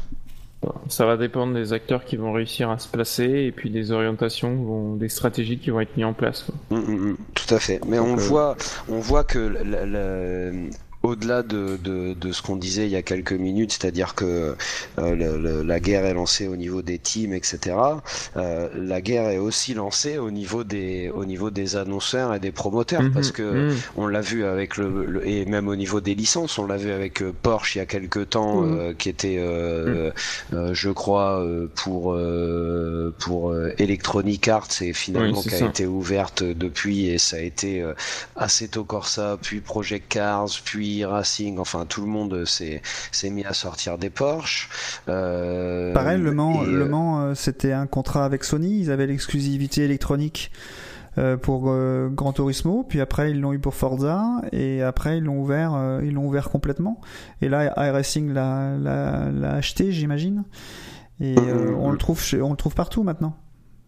Avant, et- et- euh, souvenez-vous de- plus récemment la licence Blancpain qui a été reprise euh, par euh, par le studio euh, italien d'Assetto, euh, enfin chez Kunos Simulationi, Mhm. euh, le studio d'Assetto et, et qui qui a été shippé pour le coup à e-racing quoi. C'est pas n'importe qui. Euh, Mhm. Donc la guerre est bien la guerre est bien lancée, elle est bien ouverte quoi. Donc euh, ça aussi, qu'est-ce que ça va donner? Est-ce que euh, voilà, Assetto Corsa, moi je connais bien le, le, le premier jeu. Euh, je pense qu'il y a ils ont toutes les cartes en main pour faire quelque chose de, de vraiment très bien sur ce Assetto Corsa Competition. Euh, J'ai été euh, un poil déçu par l'effet d'annonce. Enfin, une fois l'effet d'annonce retombé, j'ai été un poil déçu par, euh, euh, on va dire, le, côté limité de ce qui avait été annoncé pour l'instant. Euh, mais je garde l'espoir que là aussi, c'est un premier pas vers une série e-sport complète avec un modèle qui, qui se tournerait plus euh, du côté de, de e-racing par exemple et c'est-à-dire de faire de, du moteur de base Assetto Corsa. Enfin bon là ils le font évoluer avec un nouveau moteur graphique etc mais je pense que le moteur physique devrait pas trop changer. Il y aura si- euh, s'il y a des évolutions aussi au niveau du tailleur modèle etc je pense que ça va pas changer non plus fondamentalement par rapport à ce qui a déjà été fait. Enfin j'ose espérer en tout cas qu'ils vont s'appuyer sur ce qui a déjà été fait parce que pour le coup c'est c'est quand même plutôt pas mal aujourd'hui euh, ce qui est ce qui est proposé sur Assetto Corsa. Donc euh, ils ont aujourd'hui toutes les cartes en main pour faire un jeu complet et euh, le Blancpain ce serait évidemment une première série qui parle à tout le monde parce que la GT3 quoi qu'on en dise c'est aujourd'hui euh, la Ah, catégorie la plus pratiquée populaire, en sim racing et la plus populaire aussi tout à Mhm. fait. Et, et est-ce que ça pourra aussi s'ouvrir à d'autres séries euh, euh, de la monoplace, pourquoi pas, euh, des séries d'endurance aussi, puisque euh, c'est déjà prévu avec le Blancpain le, le, le changement de pilote euh, qui sera intégré également, donc euh, avec le cycle jour-nuit aussi et la météo dynamique. Donc euh, Mais là, on est en train de basculer sur le quatrième sujet, là. hein. Ouais, là, on fait le lien direct. Ah, on fait direct, C'est ouais. bien. euh, c'est- Ça veut dire j'avais que lu le conducteur, moi je faisais des liens sans transition en fait. bah là, on est, on est pile dedans, là. Ouais, non, c'est intéressant. Moi, je pense qu'on a Ah, fait bah, le tour sur le sur l'e-sport. Je pense que la transition va être vite faite vers. Bah, en soi, euh, même, à- même à cette compétitionner, au compétition. final, c'est c'est l'e-sport. Hein. Bah bien Ah, bah, sûr, c'est- parce c'est que prévu pour l'être, c'est- hein. prévu pour l'être. Alors, on va résumer. exactement. On va résumer ce qui a été annoncé. Je, je vais en, en noter quand même. Je pense qu'on, je vais en oublier tellement il y en a eu d'annoncés. Euh, la pluie, on en parlait tout à l'heure. La pluie sera présente. Le cycle jour-nuit, le championnat GT, le blanc-pain, un rating comme sur racing, euh, des graphismes très jolis avec le nouveau changement de moteur graphique. Est-ce que ce serait pas le jeu que tout le monde attend? Tout simplement. Alors ça, c'est sans doute le jeu que tout le monde attend sur le papier. Mais tous les jeux avant de sortir, euh, Bien sûr. tous, tous les jeux qui, enfin toutes les simulations qui ont été annoncées étaient la simulation attendue comme, euh, Mm. comme, Bah, euh, comme le Graal, Project etc. Cars, hein. Voilà, exactement. ouais, mais là quand même, là quand même, il y a beaucoup de choses. hein. Là, c'est vrai qu'on s'appuie sur une base qui est très solide. Ouais, cet voilà, encore ça, ça. ça, Ouais. ça a démontré Mm. que c'était une base une, et très solide. Ils ont beaucoup de licences, ils ont réussi à, à, à développer beaucoup de voitures très intéressantes. Euh, ils ont un tailleur modèle qui est intéressant, ils ont une physique qui est très bonne. Euh, bref, là, ils ont toutes les cartes en main, comme, euh, comme tu le disais, pour que, pour que ça fonctionne. Maintenant, euh, il est annoncé en bêta, je crois. Ouais, pour juillet. Durant l'été, je crois, ouais. Durant l'été, là maintenant j'ai regardé, c'est plus juillet, c'est durant l'été. Donc tout ça, ça va prendre du temps à se développer. euh, et puis euh, bah, le jeu sortira quand il sera prêt. Mais quand est-ce qu'il sortira? Il va peut-être y avoir beaucoup de travail pour tout optimiser, pour Bah, éliminer S'il sort en bêta en, bugs, hein, si- parce que si- s'il sort en jeu bêta en juillet ou en, au courant de l'été, c'est Voilà. euh, objectif Mm. euh, Pour- fin d'année il ou début. sortira- euh, Il sortira en 2019, hein, à mon avis, pas avant. hein. Parce que même par rapport à. Moi, ce qui m'avait surpris, c'était une interview euh, de, du patron, euh, je mange toujours son nom, de- d'Assetto Corsa, Stefano euh, qui avait. Oui, qui avait expliqué, c'est ça, qui avait expliqué qu'il voulait, euh, pour, parce que le sujet du sport revenait souvent sur Assetto, ils avaient fait un petit coup d'essai avec l'Eurogamer Italie, avec la Lotus 98T il y a un an maintenant. Euh, et il avait dit, on n'est pas trop chaud pour l'instant, ça sera une fonctionnalité euh, bien détaillée dedans, on se concentre sur Assetto Corsa 1 et tout, et puis on se retrouve euh, même pas six mois plus tard, et maintenant on va lancer le nouveau super jeu e-sport du Blancpain, etc. Donc je, je reste prudent là-dessus. Maintenant, après, ouais, pour tous les points qu'on a déjà évoqués, euh, à mon avis, je pense qu'il peut, il peut faire très très mal et euh, ça peut être. ça Pour moi, à mon avis, il n'y aura pas de compromis. Soit ça sera une très grande réussite, soit ça sera un très gros échec, à mon avis. Bah, Non, après, moi, ce qui très très mal, euh, c'est- quand même assez limité parce que tout ce qui a été annoncé, c'est sûr que c'est alléchant, mais ça s'applique qu'à une seule catégorie, qui est Mhm. le blanc-pain. C'est ça qui m'inquiète, Pour moi. le reste, Pas de euh, modding. bah voilà. Hmm. Pas de modding. Ouais, mais après, de- c'est, après, c'est, dans ce- là, on diverse par rapport à quel est le public d'Assetto Corsa compétitionné. Est-ce que c'est les gens qui font du modding? Pas, ser- pas sûr là-dessus.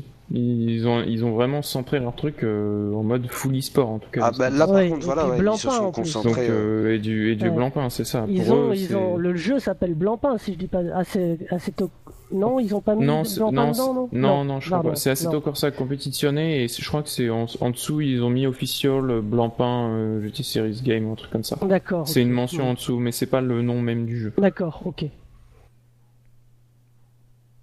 Moi, ce qui m'inquiète vraiment, c'est le fait que le modding soit interdit. Mais par contre, je me dis, euh, ça peut être euh, le- parce qu'un changement, un changement graphique, euh, c'est pas un, de moteur graphique, c'est pas, c'est pas un changement innocent. Ça pourra permettre de faire un Assetto Corsa 2 euh, un petit peu plus tard, qui Mhm. reprendra ces éléments-là et qui aura lui, j'espère, le modding. Euh, parce que c'est plus facile à contrôler, à vérifier que ça fonctionne, de corriger tous les bugs sans, sans qu'on ait euh, des modeurs qui, qui ajoutent euh, du, du contenu.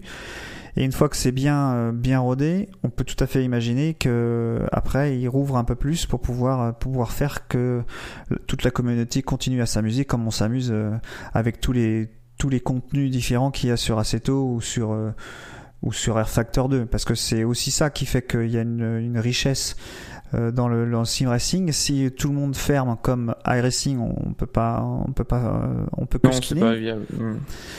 Restroom, on peut même pas skinner.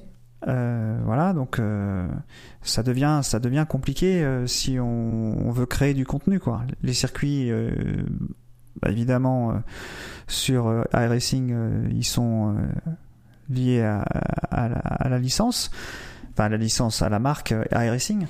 Mais moi, c'est ça qui que, que j'espère, c'est-à-dire que qui se qui se ferme pas au modding et que c'est juste un, un moyen que qu'ils ont eu de financer un jeu par euh, le Blancpain qui euh, qui paye aussi, qui euh, qui a une sorte de partenariat. C'est comme ça que je le vois. Je sais pas si c'est vrai, hein, je sais, mais c'est comme ça que je l'espère en tout cas. Mais il y a moi, déjà j'espérais que avant l'annonce, enfin avant l'annonce, j'espérais que ce soit euh, qu'ils allaient annoncer les bases, euh, comme tu disais, d'un Assetto Corsa 2 et qui pourrait venir euh, petit à petit avec une première série comme le Blancpain et puis ensuite d'autres choses qui allaient, euh, qui allaient voir le jour. Mais au vu de l'annonce qui a été faite, euh, non, on est vraiment euh, limite dans le spin-off quoi. C'est un, C'est un peu un un GT Sport en fait, euh, Assetto voilà, Corsa c'est ça. compétitionné. C'est ça, c'est un, c'est un spin-off. Et ensuite, euh, bah, peut-être que le, le Assetto Corsa 2 viendra derrière, euh, mais en tout cas, euh, pour le coup, ce sera certainement pas avant 2020, quoi. Euh, enfin, en tout cas, une annonce potentielle pas avant 2020, parce qu'il faudra exploiter de toute façon la licence Blancpain avant, pendant toute sa durée. Donc, euh, Mm. Effectivement, ça retarde un petit peu les choses concernant, euh, on va dire, le côté euh, communautaire de l'évolution d'Assetto Corsa. Mais le, le, le, le Assetto Corsa Competition, en, en termes de de- d'e-sports pur, effectivement, il a un gros coup à jouer euh, s'il se trompe pas euh, sur, euh, bah, sur pas mal de choses, quoi. Parce qu'il y a, il y a aussi, en, en annonçant tout ce qu'il a annoncé, euh, Il y a de l'attente aussi- derrière, quoi. Voilà, ah bah oui, beaucoup d'attentes. ouais. Forcément. Et puis Non, il y a, moi, je me il y a souviens, euh, derrière euh, qui était aussi, donc euh, l'intérêt aussi pour Assetto, je pense, là sur la scène compétitive, ça va être d'essayer de d'attirer aussi les joueurs Racing qui sont dessus. Voilà. et Et de là, il faire va au falloir les convaincre de, de- Ouais, c'est ça, voilà. Voilà. Les convaincre de, de sortir de ce qu'ils connaissent déjà, et là, ils ont, ils ont un sacré challenge devant eux quand même. Mm, mm, mm. Et puis les fans de Blancpain vont, qui sont de plus en plus nombreux également, euh, ils vont les attendre aussi au tournant parce qu'aujourd'hui ils étaient sur e-racing et ils tournaient euh, avec ferveur sur e-racing euh, pour certains uniquement sur le Blancpain quoi. C'est vrai que c'est une série qui a Mhm, toujours eu énormément de succès aussi. Hein. Et, et là aujourd'hui bah, ils vont peut-être débarquer sur le competition euh, mais avec un œil avisé quoi en disant ça. voilà on est venu voir ce que vous en avez fait quoi de notre notre fameuse licence Blancpain qu'on qu'on aimait tant. Moi, j'ai deux anecdotes là-dessus parce que euh, je reste méfiant. Moi, ça fait des années que je, suis dans ce milieu-là et, j'ai vu plein de choses euh, bien et plein de choses pas bien. Et je, me souviens avec, euh, avec mon passé. La dernière fois que Stéphane Rattel a- avait fait un championnat, c'était enfin associé à un jeu vraiment sur la jaquette. c'était GTR, GTR et GTR 2. Quand ils ont abandonné GTR euh, et GTR 2, ces deux licences qui étaient mythiques, on a eu le droit à Res 07, qui était théoriquement euh, une, formidable machine, et encore plus GT, GTR Evolution, qui devait être formidable, un spin-off de, de GTR, qui devait com- combiner euh, tous les avantages de tout. À ce moment-là, euh, Rattel était déjà parti, mais le jeu était catastrophique. Et le jeu était bien de certains points de vue en, termes d'immersion, mais par exemple le tire model, on pouvait pas faire de course de plus de 20 minutes, donc c'était compliqué.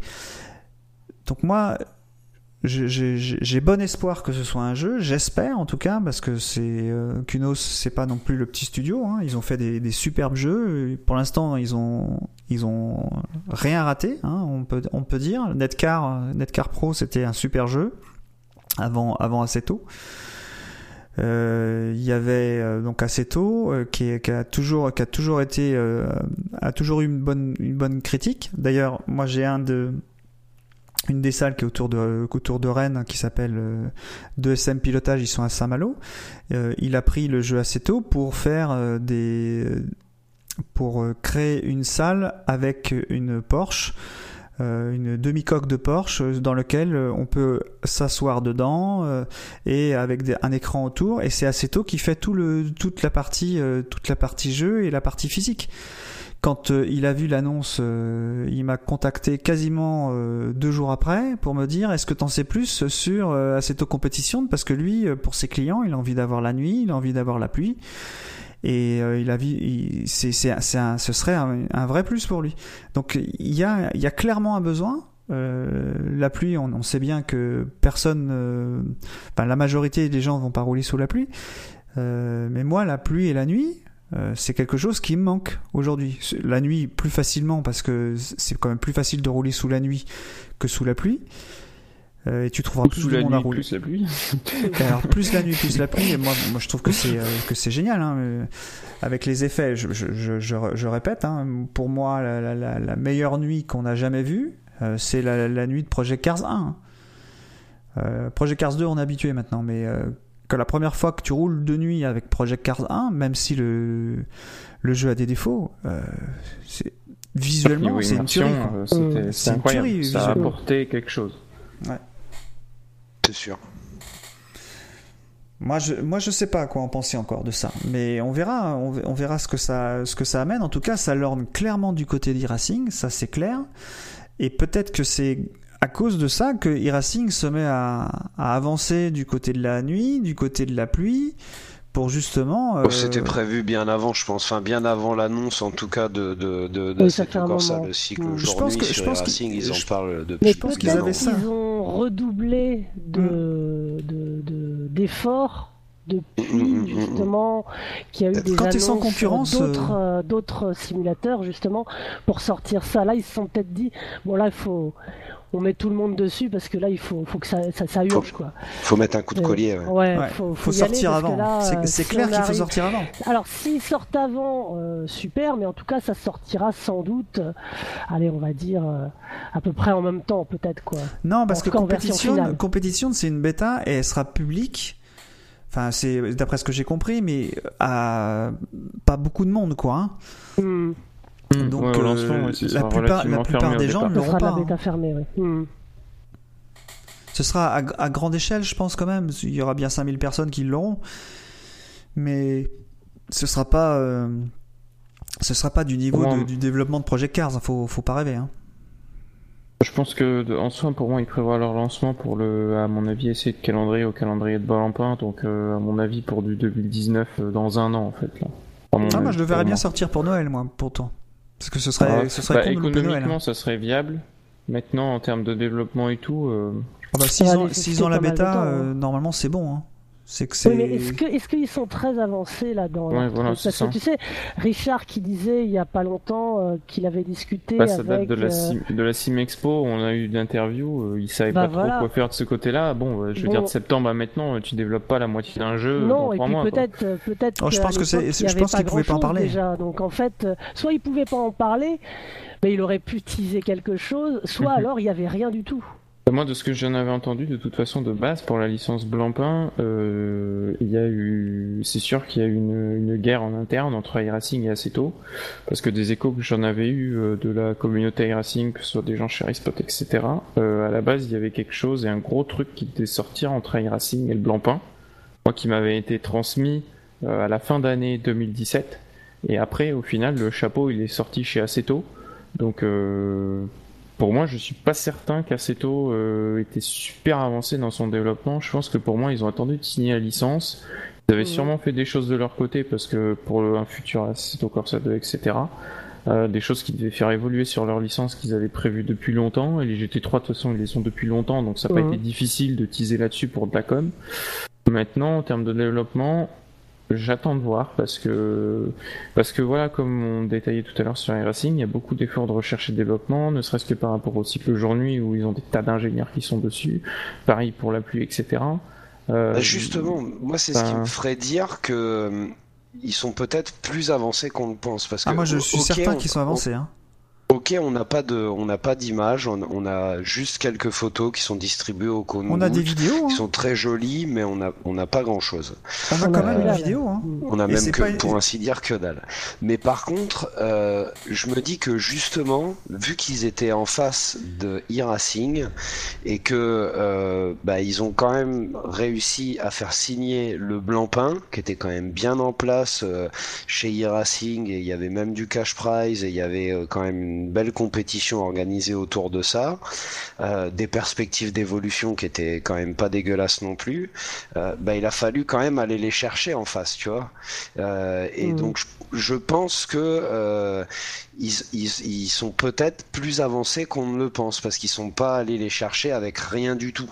Et si on, on, on en venait à dire il y a quelques il y a quelques minutes par exemple que du coup euh, ça a forcé e-racing peut-être à mettre les bouchées doubles notamment sur le cycle jour-nuit, euh, bah peut-être qu'ils ont vu des choses chez Assetto Corsa, enfin en tout cas chez Kunos, qui étaient déjà prêtes à tourner alors qu'elle n'était pas euh, du côté de chez e-racing, ça leur a fait peur, euh, ils n'étaient pas dans le calendrier marketing qui était prévu, et donc ils ont décidé de d'abandonner e-racing pour aller suivre Assetto Corsa. Je sais pas, je dis ça, c'est des simples suppositions, possible. mais Après, il y a, y a. Les peut-être choix- aussi, ouais, tout à fait. Il y a peut-être une certaine proximité aussi. Hein. Si Oui, on regarde Blancpain, euh, Blancpain où ça se situe la marque et puis euh, l'Italie où il y a Assetto Corsa, euh, c'est des sûr. gens qui peuvent se voir souvent. Euh, Même déjà dans ce les sont des licences des Américains. aussi. Mais voilà, tout à fait. Donc ça, peut-être qu'ils ont réussi à faire bon, bah, du lobbying tout simplement plus facilement avec Ace- enfin Assetto a réussi à faire peut-être plus de lobbying par rapport à Blancpain que e-Racing qui est en Amérique, qui a parfois une vision un petit peu peut-être américaine de l'Europe et de comment ça se passe. Et là, peut-être que justement les Italiens qui sont très très bons en, en relations humaines, hein, C'est vrai bah, aussi. ils ont réussi vrai à aussi. mieux parler avec les Mhm. mains que les Américains, quoi. Parce que en soi, après, le Blancpain euh, vend sa licence au jeu, mais euh, le Blancpain récupère l'argent après dessus. Après, euh, si Assetto a voulu y mettre plus en investissement ou a peut-être soulevé plus d'argent aussi de par leurs investisseurs que, que Racing eux-mêmes, euh, ça, ça a peut-être juste fait la différence de ce côté-là. Mais bon, après, ça, c'est des données qui Malo- ouais, non, on, on n'a que pas, des acteurs. sûr. quoi. C'est sûr. Sachant que le prochain euh, championnat euh, sur e-Racing qui est passé du Blancpain, l'étiquette Blancpain est partie, mais maintenant ça s'appelle VRS, ils ont un autre sponsor qui a un gros, un gros site internet, euh, c'est le même price money, hein. Ça n'a pas changé. Oui, c'est ça, ça c'est- n'a pas changé, c'est Donc ça. au final, le, le Je pense championnat que pour pro, moi, euh, euh, GT3 e-Racing garde le même price Existe toujours, bien sûr. Mm, mm. Voilà, donc ça, c'est- ça c'est- de ce côté-là, ça change pas. On perd juste une très très grosse, ça c'est clair. Blancpain, la visibilité. euh. Mm. voilà, Ah, bien c'était sûr. ce qu'il y avait de plus visible. Voilà. Bien sûr. Ouais, ouais, enfin, il y a, il y a toujours euh, l'IMSA et peut-être que euh, il pourrait voir euh, du côté de, de, de l'IMSA pour, euh, pour, euh, pour avoir aussi euh, une, des licences en GT3. Après, je, je serais Ouais. curieux de voir le V- ce que fait le VEC, parce qu'au final, on a une série qui s'appelle iRacing Le Mans Series. Mhm. Et pour qu'elle s'appelle Le Mans Series, c'est bien qu'il doit y avoir une licence qui traîne, qui doit avoir été vendue, parce qu'elle doit pas s'appeler Le Mans Series pour la déco, sachant que la moitié des circuits sont Ouais, s'appellent pas. Parlement, et que euh, l'ACO, ça regarde quand même pas mal depuis plusieurs années Mhm. du côté du gaming, etc. Ils avaient fait des finales avec Forza et tout, donc Mm, mm, mm. est-ce qu'ils y regardent de ce côté ou pas, ou est-ce qu'il y a un truc qui va sortir ou pas? Et On- ce que on tu verra dis, c'est. Moi, je pensais même que la, la licence VEC allait être Hmm. associée tout de suite à la sortie de la LMP1 Mhm. euh, parce que ça concordait, il y avait tout qui concordait, il y avait Mhm. l'annonce euh, LMP1, LMP2, GTE.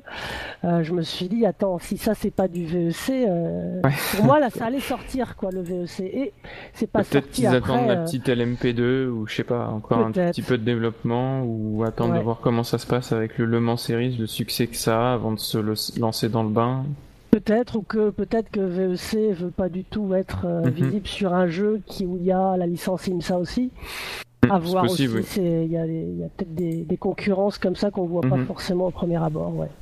Mais quand ça sortira, la licence VEC dans le dans le dans le sim racing, oui, ça va faire euh, quelque chose sans doute. Ah bah c'est sûr, ça c'est une catégorie qui fait rêver tous les sim racers, ça.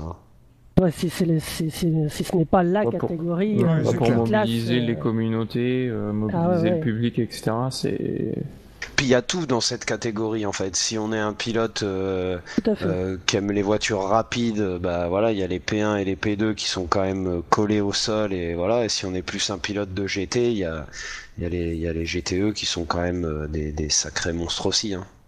Tout à fait. Il y a de tout. Et au niveau, en plus, euh, e-sport et euh, à regarder, c'est juste fabuleux. Il se passe tout le temps quelque chose. C'est clair. Et voilà, enfin, il y a tout le temps quelque chose à dire, quoi. C'est. quand tu vois, ne serait-ce que la dernière manche de blanc pain sur Racing, voilà, euh, t'as 3 heures de course et 70 millièmes à la fin, euh, oui, voilà. c'est beau ça aussi. Hein, Nous, on a fait- vu Ouais. Ouais, nous on a fait, enfin au moins je me rappelle du Mans qu'on a fait l'année dernière et tout avec l'équipe. euh, à la victoire, elle s'est décidée à 20 minutes de la fin de 24 heures de course, quoi. Donc euh, c'est, enfin, c'est, c'est, c'est- c'est que dalle, quoi. C'est rien. Ou si on Ah pense à. Toyota euh, qui crame sa caisse. euh, Ouais, bien sûr. encore, il y a, il y a- Mm. je crois que c'est il y a deux deux ans. ans maintenant. Il y Là, a deux ans, euh, ouais. Dans le dernier tour là, On le était mec, là, c'est nous, du, euh, c'est du avec finish l'équipe. à la Michel Vaillant, quoi. C'est. Mais c'est c'est ce qu'on aime aussi et c'est pour ça qu'on a envie que Assetto Competition soit soit là euh, et soit amène quelque chose quand on voit les images parce que j'ai pendant que vous discutiez je suis quand même allé voir la vidéo il y a quand même une vidéo in-game. Hein. C'est pas une vidéo euh, de rendu. Hein. C'est une vidéo in-game où on voit les reflets de la pluie. Euh, C'est quand même magnifique. Ouais, après, bon. Ah, est-ce des que c'est vidéos vraiment de l'in-game C'est marqué. Ouais, ça- de c'est ce pas, pas précisé. Si, si, si, c'est précisé. Il y a un Et petit encart en bas. Ces, vidéos-là sont rendu. commandées. Non, non, non, c'est voilà, écrit euh, voilà. in-game footage. Ouais, ah, bon, le Ouais. pilote après qui rentre dans la voiture, ouf, c'est un peu. suis Non, un mais ça- euh, Pourquoi pas Enfin, Ouais, je veux dire. euh, ouais.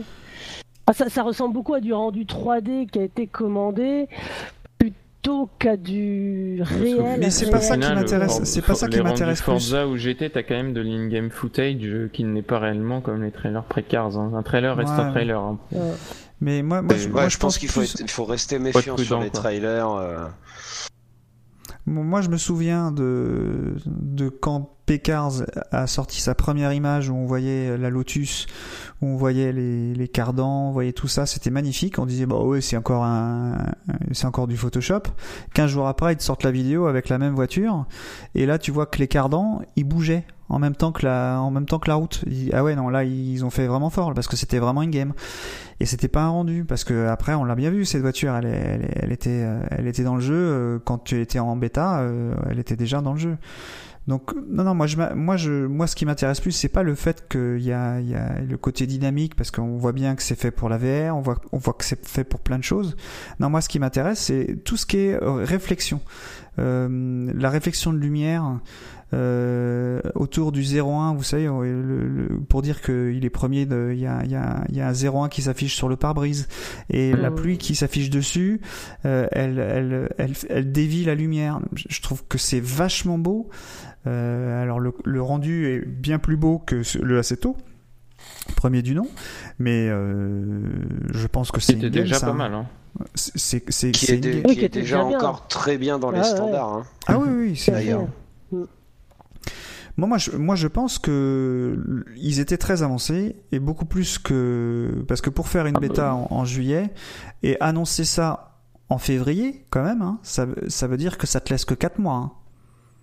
Bah, justement, ouais. Mm. Ils sont Et avec beaucoup le peu qu'on a sous la. Alors, je veux pas faire l'oiseau de mauvais augure, mais avec- avec le peu qu'on a pour l'instant sous la dent, il y a quelques screenshots qui sortent une fois de temps en temps, mais c'est vraiment euh, peau de chagrin, quoi. Donc, Non, euh, j'espère suffit- que tu dis vrai. hein. J'espère que tu Moi, dis moi, vrai. moi, je, moi, je pense que ils l'ont acheté, enfin, ils ont récupéré la licence parce qu'ils ont montré un, un, un rendu de jeu, enfin pas un rendu, mais euh, euh, un- un- on appelle ça un POC dans l'informatique, un proof of, concept.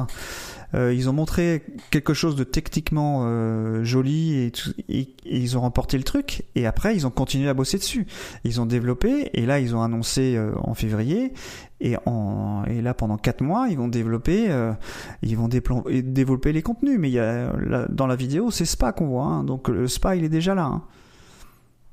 Tu l'as, tu, c'est pas un petit circuit que tu fais euh, juste Après, pour. de euh, toute pour- façon, il est vrai qu'au niveau de leur développement, même par rapport à Assetto Corsa 1, euh, que ce soit sur les circuits ou les voitures, il leur reste peu de choses, on va dire, en termes de gros développement. Euh, dans le sens Bah. où, quand même, la majorité des licences, ils les avaient déjà liées au blanc-pain.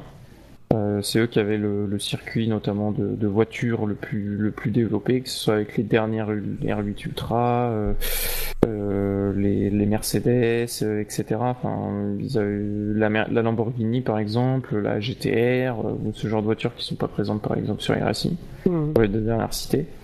Donc, euh, à voir, à voir. Ah, Ils partent pas d'une feuille blanche. Non, je pense voilà, qu'il parle c'est pas d'une feuille bon, blanche.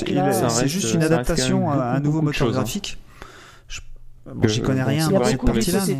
mais-. Ouais, c'est ça. Pour- même pour le euh, système de rating et tout, euh, Pekars a voulu le copier sur iRacing, Gran Turismo Sport a voulu le copier sur iRacing. euh, J'ai vu beaucoup de copies, mais mais pour l'instant, euh, j'ai Peu de choses viables au final. Ouais, non, c'est ça, ou du moins qui avait le rendu, euh, rendu espéré et qui était vendu à la fin, quoi. Parce que bon, même si je pense qu'iRacing, à un moment donné, s'est un peu reposé sur, sur leur laurier et que là, ça aura pas fait de mal de se faire mettre un petit coup de pied aux fesses par Aceto euh, sur cette concurrence de la licence. Euh, je pense qu'ils sont pas non plus euh, des escargots en termes de développement. Et euh, quand je vois ce qu'il y a et tout, euh, il y a quand même pas mal de choses. Mais bon, à voir. J'espère aussi que Aceto sera une réussite parce que ça sera, ça sera un bon, bon vent pour la communauté et pour tout le monde. C'est clair. On a la F1, même après en termes, prend sur l'e-sport qui est le sujet de compétition, la F1, le Blancpain, euh, le WRC qui a une rumeur qui potentiellement pourrait passer chez Codemasters. Euh, on attend un peu plus en mai, parce que l'année dernière les premiers trailers avaient été en mai, mais chez WRC ça pourrait peut-être bouger un peu aussi. Euh, le WTCR avec Race Room, enfin, il y, a de, il, y a de bonnes, il y a de bonnes perspectives. En tout cas, si on est soutenu par des, par des instances officielles comme ça, au Grand Turismo Sport avec la FIA, de toute façon, les gens ne peuvent plus ignorer le phénomène. Quoi. Non, c'est clair. euh, Putain, on va être obligé de créer une fédération. ouais, alors ça, c'est, ça pourrait presque Non, je faire le sujet d'un podcast entier. Je crois, ouais. Bah, nous en sommes à 2h30 d'émission quand même, messieurs. Ah bah, Eh ben, il y avait des choses à dire. Bah, je pense je qu'on crois, a- hein. On pourrait presque en refaire deux heures et demie, à mon avis, mais bon. Ouais, c'est pas faux. Ah bah oui, tes jingles là. dis donc. Ah bah oui, j'avoue. Ah.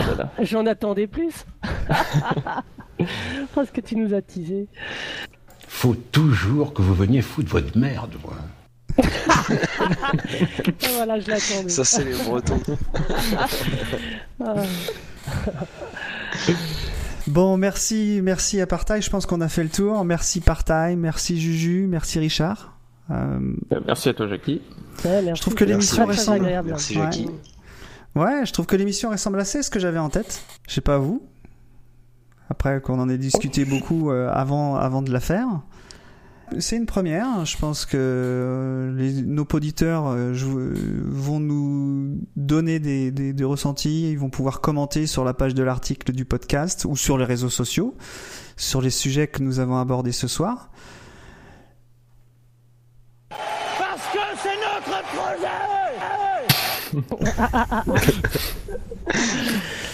Ouais, fallait le mettre quand même. Euh, on va parler, on va finir, on va finir l'émission par, euh, par où est-ce qu'on peut vous retrouver, messieurs, euh, par exemple, euh, sur les réseaux sociaux ou sur euh, sur des sites? Tout le monde doit se faire la politesse Ouais. Tout le monde, se- tout le monde est poli, je vois ça.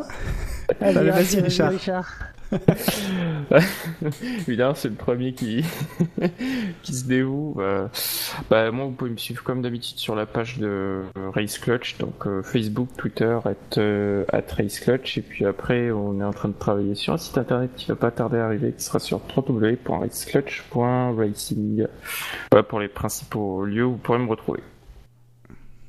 Alors moi, Et toi, Partail Vous pouvez me retrouver sur, euh, sur ma chaîne YouTube, hein, vous tapez Partail, P-A-R-T-A-I-2-L-E, E, et vous tombez dessus. J'ai aussi un, un Facebook, et puis vous pouvez, vous pouvez aussi retrouver euh, notre team Redfest Racing sur euh, redfestracing.com, et puis euh, sur, sur le Facebook Redfest Racing aussi. Donc, Vous le retrouvez un sur petit- iRacing pour les contacts x4 histoire aussi. de. Ah, ça, c'est le coup. J'ai pas entendu pour les contacts.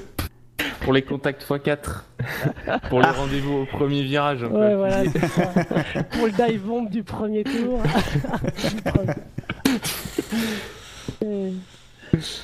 Et toi, Juju?